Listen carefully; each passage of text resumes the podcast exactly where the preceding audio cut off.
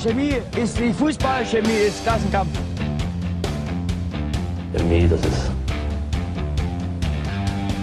wie eine Sucht.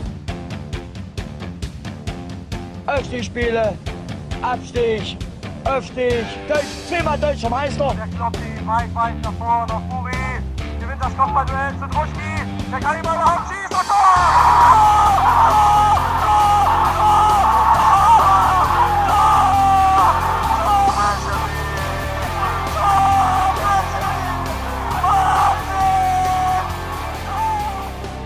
Ergebniskrise oder sportlicher Abflug? Nach der zweiten Niederlage in Folge scheint die BSG gegen Luckenwalde mal wieder unsanft auf dem Boden der Tatsachen gelandet zu sein. Oder ist alles halb so wild? So ist der Fußball. Mit Blick auf die erste von zwei englischen Wochen in Folge schauen wir im chemischen Element zurück nach vorn. Komisch durch die Gegend. Moin, Bastian. Hallo. Hey, Nils. Grüße. Mein Name ist Jonas und wir haben einen Gast, beziehungsweise hatte ich ein Interview schon mit ihm. Also ich hatte einen Gast. Äh, ähm, denn der vermeintliche Ehrenbürger halber Stadt, äh, MDR-Experte, wir haben ihn schon lange versprochen, jetzt endlich dabei. Lutz Lindemann, doch bevor ihr das hört, sprechen wir über Luckenwalde. Ich höre keine Begeisterungsstimme. Aber vorher heben wir anerkannt den Reklamierarm für einen ehemaligen Chemiker, der beim Rekordmeister der Neue für Neuer ist. Bastian, erzähl mal mehr von Michael Rechner. Ähm, ich weiß gar nicht mehr. Das ist uns in irgendeiner dieser unzähligen Chatgruppen entgegengeworfen worden. Und ähm, ich muss ganz ehrlich sagen, ich hatte das schon wieder vergessen, dass Michael Rechner mal ein Jahr, meine ich, im Tor des FC Sachsen gestanden hat. Das war ein sehr aufregendes Jahr und ein sehr, mh, naja, also ein Jahr von, mit Höhen und Tiefen. Das war nämlich die Saison 2003, 2004. Und ich hatte das vorhin im Vorfeld, also im, in der Vorbereitung auf diese Sendung, ich habe mich versucht vorzubereiten, aber meine Vorbereitung ist noch nicht abgeschlossen gewesen. Deshalb hier bitte ich etwas um, um Nachsicht. Aber Michael Rechner hat ähm, tatsächlich eine Saison beim FC Sachsen gehalten, kam damals im Sommer 2003 nach dem Aufstieg in die damalige drittklassige Regionalliga. Und ähm, ja, war da anfangs auch gar nicht Stammtorhüter, hat vorher in Mannheim gespielt. Damals waren ähm, im, im Leutscher Kader Daniel Eckstein und Marco Eckstein und Daniel Lippmann, entschuldigt bitte. Und Michael Rechner kam dazu. Ähm, war am Anfang kein Stammspieler, hat sich dann aber ähm, in die Mannschaft gespielt. Das lief ja alles andere als geradlinig da diese Saison, äh, inklusive irgendwie 20 Spiele oder mehr ohne eigenen Sieg. Ähm, das war eine nicht so erfolgreiche Saison und ja, Michael Rechner hatte aber um die 25 Spiele gemacht. Ich konnte die Zahl jetzt nicht ganz genau ähm, aufdröseln. Äh, da bin ich jetzt nämlich einfach nicht gut genug vorbereitet. Ich wollte es gerne noch machen, aber habe es jetzt nicht hingekriegt. Und ja, danach ist er irgendwie wieder, und das ist ja das Interessante, danach ist er eigentlich äh, relativ schnell wieder so von der Bildfläche verschwunden, weil er damals beim, beim FC Sachsen halt dritte Liga gespielt hat, damals. Und ähm, ja, dann hat die Karriere so ein bisschen ausgefadet. Und das wollte ich gerne vorhin eigentlich noch richtig raussuchen, habe ich nicht so richtig gefunden. Ist nach Schweinfurt gegangen, dann zu Waldhof Mannheim. Und dann ist er da irgendwo im Südwesten von Deutschland festgehangen und landet dann irgendwie bei der TSG Hoffenheim und hat sich dann äh, da, und da kommt jetzt der Link zu, zu Manuel Neuer, ähm, hat sich dann irgendwie festgebissen, im, ist Trainer geworden, hat Julian Nagelsmann offenbar näher kennengelernt und der hat ihn jetzt zum FC Bayerns geholt. Und damit kann man das jetzt sicherlich sagen, ist er der äh, am äh, besten im professionellen Fußball beschäftigte Ex-Leutscher aktuell, oder? Noch? Wird das nicht Ronny Thielemann? Überleitung des Todes. Oder Nils, hast du noch was zu sagen zum äh, Torwarttrainer der Bayern? Ich nehme mich das nicht. war vor meiner Zeit. Ja, ja ein Fun-Fact. Ich kenne äh, den Namen noch niemals gehört, bevor er jetzt da. Äh, ich habe mich auch gar nicht mit dieser ganzen Debatte um den entlassenen Torwarttrainer bei Bayern. Äh, das war äh, so an mir vorbeigerauscht. Ähm, da gab es wohl irgendwie Beef. Aber who fucking cares? Die Bayern kommen äh, erst in drei, vier Jahren nach Leutsch. Bis dahin haben wir vielleicht eher Ronny Thielemann wieder mal da, denn der soll wohl ganz heiße Hot News von heute Abend, die wahrscheinlich morgen auch gar nicht, wenn ihr es hört, stimmen, Trainer in Zwickau werden. Und das auch ein Spieler des FC Sachsen und deswegen übergebe ich gleich mal wieder ganz nonchalant zurück an Bastian. Und hier, hier schließt sich ja im Übrigen der Kreis, weil Ronny Thielemann nun einmal auch in besagter Saison 2003, 2004 auch beim FC Sachsen unter Vertrag stand. Das heißt, der hat mit Michael Rechner zusammen auf dem Platz gestanden und ähm, ja, Ronny Thielmann war ja so, ich fand ihn als Fußballer eigentlich ganz gut. Das ist so ein so ein Vollblut-Ossi sieht man auch an seiner Vita. Der, kommt aus dem Erzgebirge und hat es da wirklich nie großartig rausgeschafft, hat bei Aue gespielt, dann bei Rostock, ja, okay, ne? aber ist eigentlich auch nur verlängertes Erzgebirge. Äh, Cottbus und dann kam er über diese Stationen auch alles so Profifußball, dann damals zum FC Sachsen und war ganz klar ein, ja, war eine Verstärkung, war so eine Art Hoffnungsträger damals, war auch ein wirklich guter Sechser einer, der ähm, sehr zweikampfstark war, relativ klein gebaut, ähm, 1,74 groß. Und ja, ich habe den eigentlich gerne spielen sehen. Der war dann aber auch nur, ich glaube, anderthalb Jahre beim FC Sachsen damals und ähm, ist dann weiter nach Jena gegangen und hat dann in Cottbus seine Karriere ausklingen lassen in der zweiten Mannschaft. Ja, und da hat er sich dann so ein bisschen an eigentlich an Jens Hertel gekettet. Und Jens Hertel kennen wir ja als, der, der, ich meine, der, der steht ja auch in, im Licht der allgemeinen Öffentlichkeit. Ronny Thielmann ist das irgendwie nie gewesen. Er war aber bei all den erfolgreichen Stationen, die Jens Hertel hatte, war er der Co-Trainer. Also zumindest in Magdeburg, wo die damals den Durchmarsch geschafft haben von der Regionalliga in die zweite Liga. Oder nicht den Durchmarsch, aber innerhalb weniger Jahre sind sie mehrmals aufgestiegen. Und äh, in Rostock ist das dann nochmal geglückt, also auch wieder ein Zweitliga-Aufstieg. Und dieses Trainer-Duo war so für mich in den vergangenen Jahren eigentlich das im Osten, das am meisten hat aufhorchen lassen und dann sehr erfolgreich war. Und gerade Jens Härte, überall, wo der war, Überall war er erfolgreich und die beiden sind ja nun gerade jetzt im November in Rostock entlassen worden, was Rostock nicht viel gebracht hat. Und seitdem scheinen offenbar die beiden zum ersten Mal seit sehr langer Zeit getrennte Wege zu gehen. Ist noch, Jonas, du hast gesagt, es ist noch nicht irgendwie in Sack und Tüten, aber es gibt schon sehr konkrete Medienberichte. Und ich, ja, also ich habe, ich persönlich habe noch so eine alte Verbundenheit zu Ronny Thielemann. Habe ich das mal erzählt? ich, äh, ich habe Ronny, das war eigentlich peinlich, ähm, Ronny Thielemann und Ronny Kujat. Damals, die spielten ja auch ähm, die, äh, 2003, 2004 gab es ja auch noch Ronny Kujat, der damals so ein halbgefallener Held war, weil er in der zweiten Saison äh, oder in der dritten Saison, die es damals war, nach 29 Toren dann nicht mehr ganz so erfolgreich war und zwischenzeitlich auch fast nach Braunschweig gewechselt wäre und so weiter. Alles ganz witzig. Auf jeden Fall habe ich die beiden mal in so einem ich sag mal so feuchtfröhlichen Abend im TV-Club getroffen. Wo, wo Ronnys halt so abhängen, ja. ja, und das war, war noch viel besser. Ich komme da so rein und steuere da rein und ich war dann auch schon gut unterwegs. Ich weiß es nicht mehr. Es ist ewig her. Das muss halt irgendwann 2004 gewesen sein. Vermute ich jetzt einfach mal. Und ja, ich sehe die beiden an der Bar sitzen und steuere auf die beiden zu und sage, ey, Ronny, und guck die beiden so wechselnd an. Sie hießen ja nun mal beide Ronny. Das war, das war sehr witzig. Gutes ähm, ich das Die haben sich mit Sicherheit sehr groß gefreut. und dann habe ich, das war ja die, die Zeit, wo man damals noch ganz schlechte Handykameras hatte. Auf jeden Fall habe ich dann ein Selfie mit denen gemacht. Ich weiß gar nicht, ob ich das überhaupt noch irgendwo habe, müsste ich mal raussuchen. Aber das ist ganz witzig gewesen. Daran an, daran muss ich mich halt erinnern bis heute, wenn ich Ronny Thielemann höre. Und aber auch sonst habe ich, ich habe den eigentlich immer gerne spielen sehen und so weiter. Deshalb habe ich da so eine gewisse Verbundenheit. Und ähm, das war eine sehr intensive Zeit. Habe ich auch vorhin schon bei Michael Rechner gehört. Irgendwie witzig, dass sich das alles so auf die Jahre 2003, 2004 so kapriziert.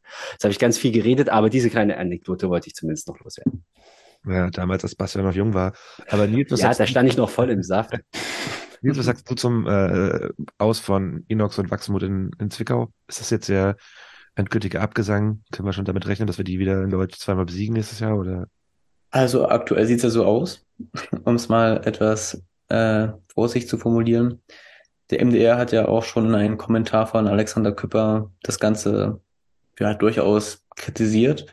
Ähm, die Mittel in Zwickau sind ja beschränkt, da haben wir auch schon mal drüber geredet, einen von den unzähligen Duellen im Sachsenpokal, als das bevorstand. Und bisher durfte Joe Enox immer weitermachen, wenn man in so einer Situation war wenn sie jetzt vielleicht noch etwas prekärer ist. Man steht halt auf einem direkten Abstiegsplatz. Aber ähm, man muss halt in Zwickau auch wissen, wohin man will. Und man kann mit diesen sehr begrenzten Mitteln eben nicht um den Aufstieg in die zweite Liga mitspielen. Und Und mehr als den Klassenhalt kann es halt nicht gehen. Und der ist halt natürlich rechnerisch noch absolut drin, auch wenn es gerade eben auf einem direkten Abstiegsplatz stehen. Aber ähm, dass man dann gleich auch den Sportdirektor mit entlässt und somit praktisch den Kaderplan für die neue Saison halt auch direkt mit weggibt, das ist schon, äh, da legt man sich, glaube ich, schon sehr viele Steine auf den eigenen Rücken und ja, man wird erst am Ende der Saison sehen, ob sich das dann ausgezahlt hat, aber Stand jetzt äh, ist es auch ein sehr großes Risiko, wenn man mich fragt. Er sollte Zwickau es doch noch schaffen, die Klasse zu halten, wird es wahrscheinlich nicht gegen äh, die Spielvereinigung Unterhaching gehen, Warum reden wir jetzt schon wieder über bayerischen Fußball? Denn die Spielvereinigung Unterhaching ist aktuell Tabellenführer der Regionalliga Bayern, deren Meister gegen den Meister der Regionalliga Nordost um den Aufstieg in die dritte Liga spielt. Und äh, Haching hat wohl ziemlich harte Finanzprobleme und hat es in den letzten zwei Monaten, äh, berichtet der Kicker, nicht geschafft, die Gehälter der, also die Gehälter zu bezahlen was für eine Lizenzierung in Richtung dritte Liga natürlich nichts Gutes verspricht. Also kann es auch sein, dass ähm, ja, der Gegner des Meisters der Regionalliga Nordost schon halbwegs früh feststeht, weil Unterhaching sich mit den Würzburger Kickers dann ein ziemlich eindeutiges Head-to-Head-Race gönnt.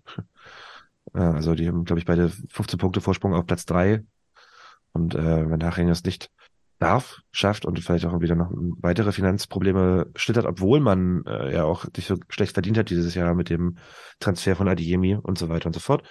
Ja, könnte es sein, dass das Meisterrennen in der Regionalliga Bayern schon entschieden ist. Wen hast du denn als Meister in der Regionalliga Bayern getippt, Nils? Weil bei mir ist Unterhaching. Same. Wobei, Quatsch, aber die können, können der Meister werden, können sie ja, dann kriege ich trotzdem meine Bonuspunkte. Das, das ist relevant. Das, Theoretisch. Ich glaube, ja. Bastian auch Unterhaching. Ich versuche das gerade nebenbei rauszufinden, aber um die Zeit dazu überbrücken, kann mich jemand hier mal ein bisschen abholen, wie es um die, die, diese finanziellen Probleme da genau steht und was das jetzt für Auswirkungen auf das Sportliche haben könnte. Also noch ein bisschen genauer. Wenn ich es richtig verstanden habe, ist quasi sagen, also die, die wurden ja total gefeiert ähm, dafür, dass sie diesen 6 Millionen Deal, also 6 Millionen bekommen haben von dem Adiemi-Transfer noch, weil sie da irgendwie so geile Klauseln eingebaut hatten. Und äh, Jetzt hieß es aber, dass diese, diese ja, sechs Millionen, die sie da bekommen haben, dafür genutzt wurden, Altlasten zu begleichen und ähm, die laufenden Kosten halt trotzdem nicht gedeckt sind. Also ähm, dem, der Kicker-Artikel ist, ist überschrieben mit, die Spielvereinigung Unterhaching hat plötzlich Zahlungsschwierigkeiten. Die konnten laut Kicker ihre Mitarbeiter für die vergangenen zwei Monate nicht entlohnen. Droht nun ein Finanzfiasko mit Folgen. Und mhm. ähm, wenn, wenn die jetzt in der vierten Liga schon ihre Spieler nicht bezahlen können, natürlich wird das mit der Lizenzierung für Liga 3 eher, eher schwierig. Und steht dann auch so, dass das die mhm. etliche Spielerverträge auslaufen und ähm, Sandro Wagner wahrscheinlich auch nicht nur für ein Apple und Eider coacht. Na, und ich habe nebenbei auch gerade mal reingeklickt, die haben einen unfassbar großen Kader, sehr aufgebläht. Also, dass das viel Geld kostet, überrascht mich jetzt nicht. und ähm, Unterhaching ist auch dieser sympathische Verein, der, also einer der wenigen Vereine in Deutschland, die an der Börse sind. Äh, äh weiß nicht, ob es gerade was bringt, Aktien da zu kaufen oder ob man die jetzt gerade abstoßen sollte. Also so als kleiner Trading-Tipp jetzt vielleicht auch noch so, ähm, falls da jemand Bock hat. Ich habe mit Benjamin, mit dem wir auch schon mal über die Regionalliga Bayern gequatscht haben, auch geschrieben vorhin. Und äh, der wirkt auf jeden Fall auch ziemlich äh, ernüchtert, weil er auch so in so einem eigentlich geht es gerade bergauf. Es läuft sportlich äh, und ähm, das hat irgendwie diesem ganzen Jugendkonzept irgendwie Geld gescheffelt und äh, das wirkte alles, als ob es Hand und Fuß hat und jetzt kommt so aus der kalten, ja, ähm, keine Ahnung, was wir überhaupt wirtschaftlich leisten können. Aber Präsident Manfred Schwabel war ja recht positiv. Ähm, es wurde ja gesagt, dass man sich im April dann nochmal zusammensitzt mit den Gremien. Ähm, fand ich spannend, weil bei uns äh, werden ja die Lizenzen jetzt schon eingereicht und ich weiß nicht, ob es da die Deadline gibt, glaube für Ende März oder so, zumindest im Osten. Und da hat man anscheinend fast Zeit bis Saisonende. Meine gute Relegation steht auch noch an. Aber da geht man es anscheinend sehr, sehr entspannt an mit der Situation und als Fan ist es natürlich die Hölle. Das ließ sich so, also die haben die, ähm, bis zur Frist Anfang März, wollen sie die Drittliga-Lizenz beantragen, also die, die ganzen Auflagen erfüllen, müssen sie erst ähm, Mhm. Kurz vor der, kurz vor den Aufstiegsspielen, also war beim BFC ja auch so, mit diesem, ähm, müssen diese Kohle aufbringen oder Oldenburg, die halt das Flutlicht dann noch irgendwie aufstellen mussten, fix. Also die haben, glaube ich, noch ein bisschen Zeit. Was dann kritisch? Hm? Ja, und äh, ich wollte einfach nur nachreichen, so fürs Protokoll, wenn wir hier über die Regionalliga Nordösterreich reden, da dürft ihr nicht auf mich hören. Ich habe da den ersten FC Schweinfurt auf eins getippt. Die stehen aktuell auf zehn, so ziemlich genau in der Mitte. Also, ich weiß aber noch, dass ich im, in der vergangenen Saison, ja. Mhm. in der, in der ver vergangenen Saison habe ich äh, Unterhaching als Meistertipp gehabt, aber ein zweites Mal wollte ich den nicht vergeben. Naja. Tja, kommen wir weg von äh, Münchner Vororten und sprechen über Brandenburg. Tja, ähm, ich bin, wie schon nach dem 0 zu 4 in, im Jahrensportpark, bisschen unemotional nach zwei, drei Tagen zu diesem Spiel. Also, erstmal kann ich mich darüber aufregen, dass wir das zweite Mal Freitagabend 19 Uhr spielen. Zackt. Will ich nicht wieder haben. Aber, ähm, wie hast du denn das Spiel verfolgt, Bastian? Zum Glück so gut wie gar nicht, weil ich war, war irgendwo im Nirgendwo und habe ja, habe hab das auf, auf dem Handy wirklich nur als Ticker verfolgt, was ich eigentlich nie mache. Also ich versuche natürlich sonst das Spiel live zu sehen im Stadion. Ich versuche es wenigstens im Fernsehen zu sehen, wenn es gezeigt wird. Oder dann wenigstens 5 FM zu hören. Aber all diese Optionen sind ausgefallen aus unterschiedlichen Gründen. Und als es dann aber relativ schnell, also nach, ja, früh in der ersten Halbzeit auf 0-2 stand, äh, war ich dann irgendwie gar nicht mehr ganz so ja, also ich war dann auch nicht mehr so krass berührt, weil ich habe mir gedacht, ach du meine Güte, was soll denn das jetzt schon wieder? Also schon wieder Luckenwalde. Und dann war ich irgendwie auch emotional ein bisschen raus, muss ich ganz ehrlich sagen. Ich habe hab ich total ein Déjà-vu. Ähm, hast du nicht auch bei Luckenwalde, als wir 0 zu 3 hinten lagen, ausgemacht? War das nicht auch gegen? Das auch. Das, ja, das habe ich hier auch erzählt. Da saß ich im Zug und äh, dann stand es 03, stand es nicht sogar 04 oder so? Ich weiß es 4 sogar, ja. Und da, egal. Das Spiel, was wir 5 zu 3 dann verloren haben. Das stimmt, da habe ich dann auch wirklich, da habe ich dann 5 Eck FM entnervt ausgemacht. Ja, aber sorry, ein halber Satz, weil wir müssen jetzt zur Konklusion kommen, aber einen halben Satz will ich jetzt vorwegnehmen. Das ist einfach, ich lege mich fest, unser ärgster Angstgegner, den es für uns aktuell gibt. Luckenwalde. Müssen wir mal gegenchecken, ob wir, ich glaube, wir haben auch gegen andere Mannschaften in den letzten Jahren schlechtere Bilanzen, wahrscheinlich schon. Wird es geben, aber keine dieser Mannschaften ist nominell auf so einem niedrigen Niveau, also muss man jetzt ja auch mal sagen, wie Luckenwalde. Ich schätze mal, Lichtenberg rangiert auf ähnlichem Niveau, aber. Die haben wir schon zweimal geschlagen. Wann, wann haben wir zuletzt Luckenwalde geschlagen? Ist eine Weile her. Und dann fällt mir auch nur ein Sieg ein. Also. Wir haben zweimal, ja. wir haben, glaube ich, einmal, also. Einmal in der Corona-Saison. Ja, das, und, das, das, ja bei den das, das war das einzige Mal. Nee, und in der Aufstiegssaison in der Oberliga ähm, im letzten ja, Heimspiel. Ja, haben wir 0-0 gespielt, glaube ich. Ah, nee, 2-2 war das, oder? Das war das 2-2, wo wir fast noch Stimmt. den Aufstieg da vergurkt hätten in dem Spiel gegen Luckenwalde. Also, ist, ist nicht unser Lieblingsgegner. Und ja, das stimmt. Es gab diesen einzigen Ausreißer in der Corona-Saison, wo es, glaube ich, relativ locker und relativ gut lief. Aber ansonsten kann ich mich an kein gutes Spiel gegen die erinnern. Und das ist schon irgendwie. Ja, Aber wie habt ihr es denn gesehen? Ihr habt es ja im Stadion gesehen. Ja, Nils? Erstmal den Gin Tonic runterschlucken. Den braucht man auch, wenn man über das Spiel redet. Ähm, ja, ich würde sagen, wir kommen eigentlich gar nicht mal so schlecht ins Spiel rein. Machen jetzt kein so nicht krasses Spiel, aber ähm, war erstmal stabil die ersten 20 Minuten, würde ich sagen, ohne jetzt große Torchancen zu haben. Und dann kommt Luckenwalde zum ersten Mal wirklich vors Tor richtig gefährlich, macht das dann auch sehr gut. Ähm, wir verteidigen es aber auch nicht gut. Ähm, Im Rückraum steht dann der Gudendeich, genau, der Typ, der nur gegen uns trifft anscheinend, wenn man an Ostsport glaubt. Und macht dann das 1 zu 0. Mhm. Einfaches Gegentor, aber Luckenwalde spielt dann auch einfach und stark. Aber kann man, wie gesagt, auch besser verteidigen. Und ähm, dann gibt's die Situation, zu der es anscheinend gleich noch etwas Diskussion hier geben wird in dieser Runde. Und zwar faul Paul Horschig, Simon Gollnack. Gibt Fake. meiner Meinung nach zu Recht Elfmeter. News. zu Recht Elfmeter meiner Meinung nach. Und ähm, ja, Benny Bellot hat die Ecke, aber hatte keine Chance, den Ball abzuwehren. Und sagen wir mal so, dann war es schon kurz recht ruhig auf dem Norddamm und ähm, die Stimmung war mal sehr schnell im Keller. Ich würde mal kurz noch mal einen Schritt zurückgehen. Äh, erstmal kurz erwähnen, dass Michel und Jepel in der Startelf standen im Vergleich zur Vorwoche. Also statt Mäder und Kessler, also quasi sagen dann doch schon eine offensivere Ausrichtung der Mannschaft, was aber nicht viel geholfen hat gegen diesen Also es war total einfach gespielt. Flat haut irgendwie den Ball nach vorne, Goeth legt zurück auf Budendorf 1 zu 0 und da stehen halt einfach quasi sagen, stehen wir nach einem langen Ball von der Mittellinie 4 gegen 4. Ähm, Dennis Mast steuert da irgendwie ein bisschen durch den 16er und verteidigt den Rückraum nicht und also neben Budendeich schon noch anders frei. War jetzt nicht so wirklich gut verteidigt und äh, da hat keine Zuordnung irgendwas gestimmt. Ja, und dann ähm, läuft der Neuzugang vom FSV 63 Luckenwalde, Simon Gollnack, durch den 16er, tritt in den Boden und fällt. Und es gibt Elfmeter. Und keiner beschwert sich. Im Nachhinein, also alle, auch MDR aus Sport, auch der, der äh, Bericht, der auf unserer äh, eigenen Homepage steht, äh, sagt halt so, Horschig hätte da gefault. Ich habe mir die Szene ungefähr 1964 mal angeguckt und ich sehe keinen Kontakt von Paul Horschig. Discuss, Bastian. Ja, also besonders interessant fand ich da die siebte Kameraperspektive, weil da war es dann eigentlich sehr klar. Nee, weil ähm, ich, ich hätte gerne noch ein paar andere Kameraperspektiven gesehen.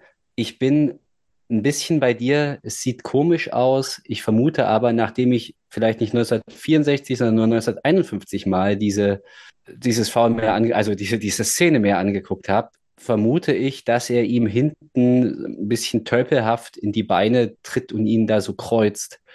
Es, mein zentrales Argument wäre auch, es gibt überhaupt niemanden, wirklich gar keinen, der auch nur ansatzweise protestiert. Alle lassen sofort den Kopf hängen.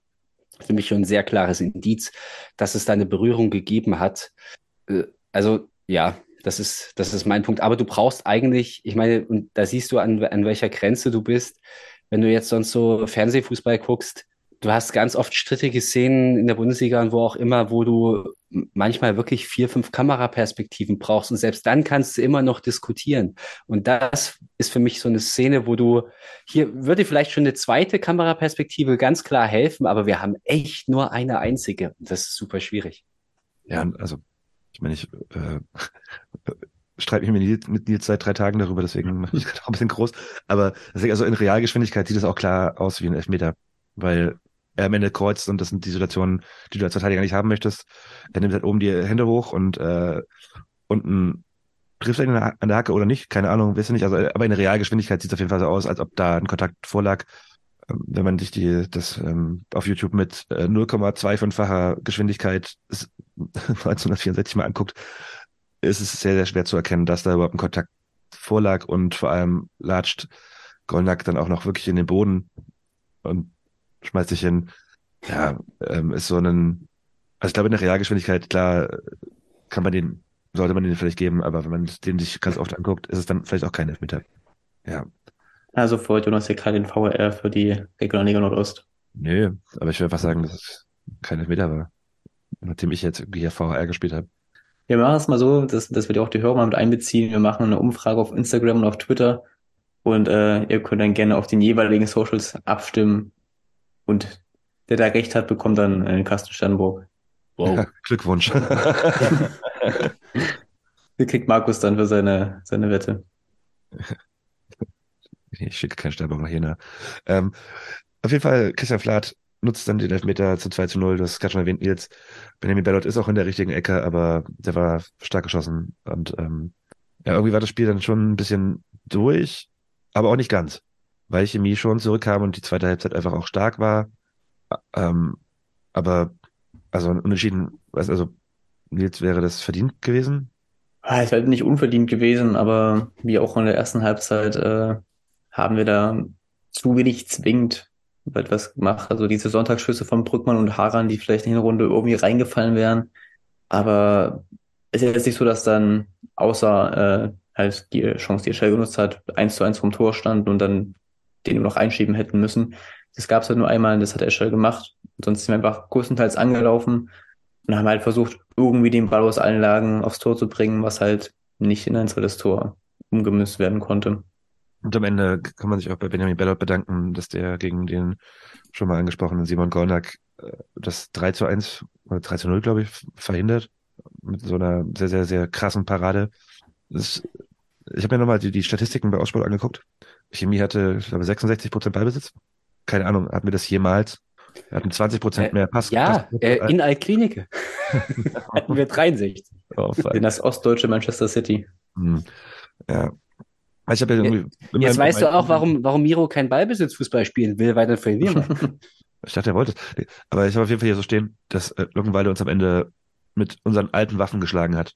Lange, weite Bälle schnell spielen und, und dass sie halt äh, 30 Prozent weniger Ballbesitz hatten als wir, scheißegal. Dass sie 20 Prozent weniger Pässe anbringen, scheißegal. Hatten am Endeffekt äh, mehr Großchancen als die BSG Chemie, würde ich so sagen. Bastian guckt schon wieder kritisch. Nein, ich anerkenne, dass du versuchst, da eine knackige Überschrift zu, zu finden für dieses Spiel und, und auch eine These. Das finde ich echt in Ordnung. Ich habe auch eine These, die knüpft ein bisschen an das an, was Nils gesagt hat, nämlich, ich meine, dass wir in der Hinrunde zwei, drei ähnliche Spiele hatten, die wir am Ende aber gewonnen haben, weil hinten keiner reinfliegt und vorne einer dieser, dieser Chancen, dieser Halb- oder Dreiviertelchancen eben reingeht. Nur kurz fürs Protokoll. Ähm, das Ding von Surek auf Eschel, wo dann André Thoms mit der Schulter so abwehren muss, das ist ein ekliges Ding. Also klar, er steht da richtig und so, aber damit kann auch alles passieren, wenn Eschel den irgendwie leicht abfälscht, dann kannst du nichts mehr machen. Das kann ein Tor sein. Genauso ähm, das, das Ding von, von Brügge, wo er im zweiten Versuch quasi mit links, also mit seinem schwachen Fuß von der rechten Strafraumkante den Ball relativ knapp so am, am Dreiangel vorbei schlänzt. Ein echt toller Versuch, muss ich ganz ehrlich sagen. Und das dritte Ding, dieser Volley von Harand in der 90. wo er all in geht, einmal mehr. Auch ein guter Versuch, der, da fehlt nicht viel, ja. Und ich bin immer wieder, jetzt so Klammer auf, total erstaunt, was, was Philipp Harand so für Offensivqualitäten hat, für so einen Innenverteidiger. Ich finde es total toll, dass man auch einen torgefährlichen und angriffslustigen Innenverteidiger hat, weil das ist auch eine Qualität an sich und die drei Tore, die er hat, die sprechen da für sich. Klammer zu. Ja, und lass mal ein, zwei. Kann ich, die Klammer, kann ich die Klammer noch mal kurz äh, offen lassen? Ja, bitte. Äh, darauf hinweisen, dass Philipp Harand, ähm, also wenn man sich die Ostsports-Highlights anguckt, gab es äh, Ischels Tor, Ischels Chance, die du gerade angesprochen hast. Und der andere, der halt zweimal da irgendwie vorkam, ist Philipp Harand. Also Philipp Harand ist quasi sagen, also äh, der aktuell torgefährlichste Spieler so. Und das ist jetzt für nicht, nicht so das, was, was ich eigentlich haben möchte. Hat Lori auch gesagt. Da, da ist auf jeden Fall was dran, ja. Weil er hat ja auch zuletzt gegen, gegen Erfurt das Tor gemacht. Und ja, klar, kann man, kann man natürlich auch negativ lesen. Ich versuche das mal positiv zu deuten. Ich finde es gut, wenn du einen robusten, körperlichen Innenverteidiger hast, der auch Torgefahr ausstrahlt. Also das finde ich schon echt ein Lichtblick. Und dieses, ja, ich, ich denke, wir denken mal an das Auswärtsspiel in Meusewitz, an das Spiel zu Hause gegen China, an das Spiel in Chemnitz. Alles vernünftige Leistungen, wo wir aber letztlich sehr glücklich jeweils immer 1 zu 0 gewinnen, weil wir hinten halt dicht stehen und vorne dann auch mal Glück haben. Und das in der aktuellen Saisonphase geht uns irgendwie völlig ab. Und ja, auch zuvor hatten, hatten wir selten richtige Chancenfestivals, wo man gesagt hat, ein Beispiel nenne ich noch, dann lasse ich gerne noch jemand anders ran, weil dieses Spiel gegen den BFC Dynamo, da, da, da ging so die, für mich persönlich, die Außenwahrnehmung, also die Wahrnehmung derjenigen um mich rum und meine Wahrnehmung so am krassesten auseinander, weil ich fand da unser Spiel gar nicht so gut. Jetzt kann man sagen, ich habe da irgendwie schief hingeguckt oder ich habe keine Ahnung oder irgendwas hat mir da gerade nicht gefallen. Ich war abgelenkt vom Beides. BFC, weil die mich so genervt haben. Und aber ich fand das Spiel gar nicht so großartig und ich habe jetzt da auch keine 17 Großchancen von uns gesehen. Natürlich waren wir da drückend und so weiter, aber ich hätte, äh, ich habe ganz oft gehört, wir hätten da irgendwie früh 3-4-0 führen müssen. Ja, ich weiß es nicht. Also das, für, zu sowas fehlt uns schon noch was. Und da gibt's ganz andere Mannschaften in der Liga, die in der Lage sind, so viele klare Chancen herauszuspielen. Und ich finde, für mich sind wir das die gesamte Saison schon über nicht. Und das kann man auch gar nicht verlangen. Und ich will das jetzt auch gar nicht verlangen. Aber ich will jetzt auch einfach hier nur ein bisschen das so gerade rücken und sagen, okay, wir haben jetzt in der Vergangenheit ein bisschen viel Glück gehabt, jetzt haben wir ein bisschen viel Pech. Und ich bin da jetzt noch nicht ganz so alarmiert. Nils, denkst du, dass äh, die, also ich verstehe Bastians Punkt, äh, die, die unglaublich krasse Torgefahr strahlt die BSG Chemie selten aus und ähm, ich hatte am Ende gegen Luckenwalde ähnliche Vibes wie gegen den BFC, nur kamen halt keine klaren Torchancen dabei raus. Also diese, das Ding ist so, das ähm, sieht man, glaube ich, dann im Stadion auch noch mal ein bisschen anders, als wenn man am Fernseher sitzt, dass diese Feldüberlegenheit so richtig krass rüberkam. Und dann ähm, ist es ja auch so, dass dann der AKS sehr schnell umschwappt. Also so, ne, so von wegen, okay, krass, jetzt haben wir halt einfach hier so gerade das Oberwasser und äh, das Schnellboot wird aufgepumpt und äh, von Nordheim in 16er geworfen. Nee, aber also das ähm, war gegen Babelsberg so, es war gegen Luckenwalde so, es war gegen BFC so. Ähm, nur am Ende kommt da halt viel zu wenig Zählbares gerade bei rum. Das ist halt einfach, ja, vielleicht Pech, aber auch vielleicht auch ein bisschen noch der eine Schritt, der halt fehlt. Ja, da ganz oben. Oder? Nils? D'accord. Ist kaum was hinzuzufügen. Aber vielleicht äh, sehen wir irgendwann nochmal Philipp Haran im Sturm. Doppelspitze mit Manasseh Eschel. Ja, und ähm, wenn wir zurückliegen, kommt dann Stefan Caro noch rein. Also, Und Daniel Heinz natürlich. der, der, der konnte ja Fußball spielen. Die anderen nicht? Das hast du gesagt. nee, aber es hat schon, es hat schon bezeichnet, dass quasi die, die gefährlichsten Abschlüsse von einem Innenverteidiger kommen.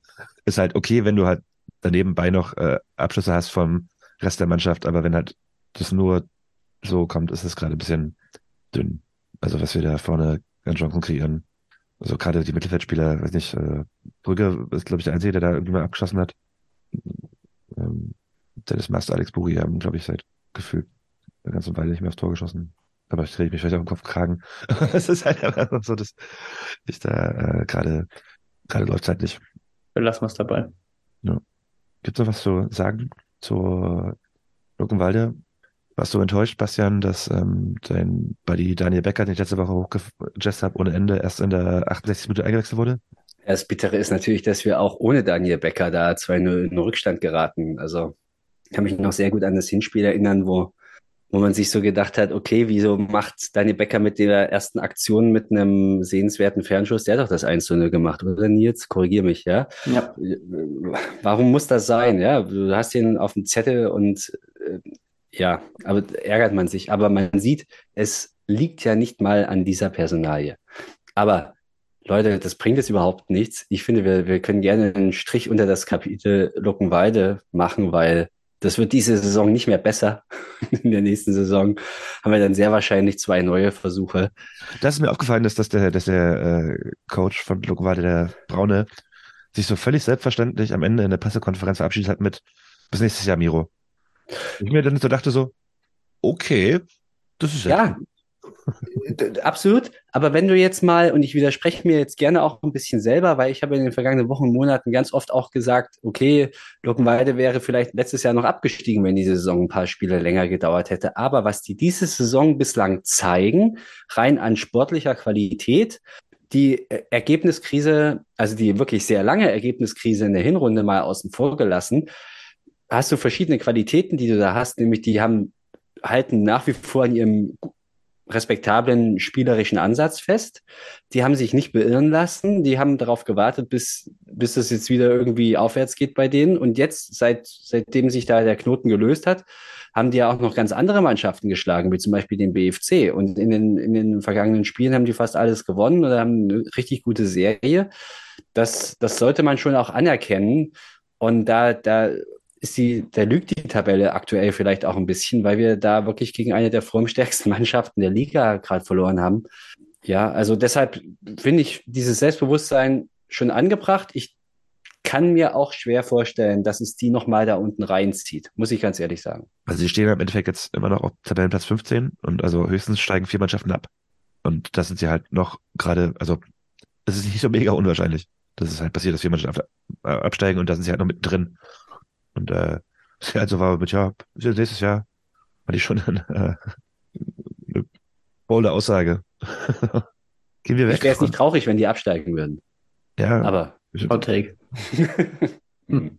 Mm, Ähm, gehen wir mal oder weg von dem Spiel und äh, ich habe hier in meinem Skript stehen, die Frage muss an Bastian gehen. Wie viele Klimazonen hat Berlin eigentlich? wow. Also ich glaube, allein Lichtenberg hat drei Klimazonen. Warum frage ich das so doof? Äh, am Wochenende sind, also im Jahn-Sportpark konnte nicht gespielt werden. In Hohenschönhausen schon. Am Samstag ging bei TB in Charlottenburg überhaupt nichts. Äh, in Lichterfelde am Sonntag dann aber war es okay. Und ähm, der Trainer unseres ähm, Ortsrivalen hat irgendwie auch gestern noch mal so ein Statement rausgehauen mit äh, völligem Unverständnis über die Spieltagsansetzung und bla bla. Das wäre auch das eine Randnotiz. Aber why? Ich verstehe das. Also, als ob das am Freitag, also wie Freitag Berlin, hat's da, lagen da drei Meter Schnee im Jahrschulpark. Keine Ahnung. Also, ich, die Woche, die Woche vorher war es auf jeden Fall viel unwirtlicher. Da gab es ja Wind Irreguläre Bedingungen. und der Schiedsrichter war auch nicht, aber gut. Ronny Roté war nicht da. Ronny alle- Roté, genau. Ja, eigentlich verwunderlich, aber man muss jetzt auch mal ganz neutral sagen, dass Berlin, glaube ich, aktuell, also in der Saison bislang so die, der stabilste Ausrichter war von Regionalligaspielen, weil da fast alles stattgefunden hat, währenddessen in Sachsen und anderen Enden der Welt oft mal das eine oder andere Spiel hinten runtergefallen ist. Das war vielleicht sogar die erste oder eine der ersten, nein, es war nicht die erste, aber eine, wir hatten ja diesen gesamten abgesagten Spieltag. Aber in Berlin ging's seltsamerweise immer. Ich kann es mir nur erklären mit, der Rasen war in Mitleidenschaft gezogen. Wir hatten Frost vergangene Wochen. Dann wurde es auf einmal, es blieb nass. Dann wurde es auf einmal warm und zack, im Eimer ist der Rasen. Und dann entscheidet wahrscheinlich jemand darüber. Also nachdem Bastian vorhin ähm, schon mal ganz Ostdeutschland beleidigt hat, indem er Ronny Thielemann Völlig war, war, war nur im Erzgebirge, kam nie raus und dann hat irgendwie alle Ostvereine, die nicht liegen, aufgezählt haben. Es waren alles Ostvereine. Ja, aber nicht, nicht im Erzgebirge, man, das kann, die kann niemand auf dem Schatten. Hansa Rostock äh, kam ursprünglich Fast Erzgebirge. ja, ja, um, So. Empor lauter. Hm, Ja, ja, Empor Lauter. Und wo liegt das bitte? ja. ja. im Erzgebirge. So. Gut. Das weißt du als Thüringer. Das- Klar. Aber gut. Ich kenne ich kenn mich aus. Gut. Ähm, und jetzt ist Berlin der einzige stabile Ausrichter von Fußballspielen. Auch interessant. Apropos, wir bleiben in Berlin und äh, ich habe gerade schon über das Sportforum in Hohenschönhausen gesprochen. Der BFC spielt gegen den CFC 0 zu 0. Und ich glaube, ich habe selten beschissenere Ostsport-Highlights von so einem potenziellen Topspiel gesehen als das. Oder? Warum? Achso. Nils, Nils soll das jetzt beantworten. Interessant. Äh, Nils beantwortet das mal, dann will ich aber Jonas hören. Ja, es war dann doch irgendwie ein recht chancenarmes Topspiel. Also anhand der letzten Woche hätte man wahrscheinlich gedacht, dass es ein richtiges Spektakel wird. Aber das ist es dann dann schon nicht geworden. Ähm, ich weiß nicht, wie es mir einbildet, aber ich glaube, es gab eine gelb-rote Karte. Es gab einige gelb-rote Karten am Wochenende, vielleicht vermische ich das auch. Jonas, Hayuka, skeptisch. ja. Ah, doch, gut. Ähm, aber das war dann Die, die war auch total lächerlich. Das habe ich, also Paliukas. gegen Chemnitz ist alles berechtigt. Ja, okay, gut. Das ist ein Argument. Aber gegen BFC? Auch. Ja, auch. Äh, Das ist halt Pest und Cholera. also, sprich weiter. Nee, also es war halt kein gutes Spiel und ähm, beim BFC hatte man, glaube ich, am Wochenende eher damit zu tun, um die CDU zu bewerben und keine Ahnung, sind beide Vereine weg. Was für ein lauer Joke. Ähm, Ganz nett. ja, aber was deine Frage zu beantworten? Also, äh, ich habe jetzt nicht das Gefühl gehabt, dass es war ein Ostsport-Highlight-Video, was sechs Minuten lang ist. War schon immer sehr, sehr dagegen spricht, dass es gut war. Also unter, unter sieben Minuten ist es meistens dann nur, äh, wir haben noch zwei Minuten Interviews gemacht und also glaube, Aber die fehlten ja diesmal die Interviews. Das habe ich gar nicht. Die haben, haben wirklich nur Spielbericht gemacht und dann. Ach nee, die Backhaus. die Ba- Backhaus wurde interviewt. Stimmt, Ja, entschuldigt, die fehlten doch nicht. Die, also die erste Groß, also die erste Chance, die dann so ganz krass angeteasert hatten, war halt so wie so f- zehn Meter am Tor vorbeigeschossen, Flachschuss aus 35 Metern. So, also Hm, hm. mir ist bei dem Spiel, ich habe das, äh, habe glaube ich sogar die zwei, Highlights zweimal geguckt, damit ich überhaupt irgendwas zu sagen kann. ich habe es, äh, abgesehen von Standardsituationen, habe ich, ist, ist da nichts passiert. Und das, äh, also ich würde der Nils widersprechen, weil ich hätte jetzt nicht erwartet, dass es, dass es halt ein 3 zu 3 wird. Ja, aber einen 0 zu 0 der richtig lame Sorte hätte ich auch nicht erwartet. Ähm, und ich habe jetzt natürlich gerade echt Quatsch erzählt, weil es kamen Interviews, weil ich habe mich danach nämlich auch gefragt, und da stoße ich jetzt in die Kerbe, in die ihr auch reinschlagt. Das war, wenn du nur die Highlights dir angeguckt hast, wirklich kein hochklassiges Spiel. Und aber alle, die, die da sprachen, das war Heiner Backhaus, das war auch Robert Zickert, die meinten dann, dass das ein besonders intensives Spiel gewesen sei und dementsprechend auch rassig beziehungsweise hochklassig. Und Ja, Das- rassig ist es bei denen klar. ja, ja, natürlich. Nee, die, die verwechseln dann rassisch mit rassistisch. Aber das, es ist, also ich, ich habe mich auch gewundert, weil das war jetzt echt kein, aber klar, du hast, hast vielleicht im Stadion dann auch nochmal einen anderen Eindruck und so weiter. Das, sicherlich war es sehr intensiv von den Zweikämpfen her und so weiter. Ich denke auch, dass der CFC sehr gut mit diesem Punkt leben kann, wenn du jetzt mal auch so auf die Tabelle guckst. aber es gab kaum Chancen. Alles, was du hattest, waren irgendwie Standards und das wenige, was es gab, wurde relativ kläglich nicht versenkt. Also, ja.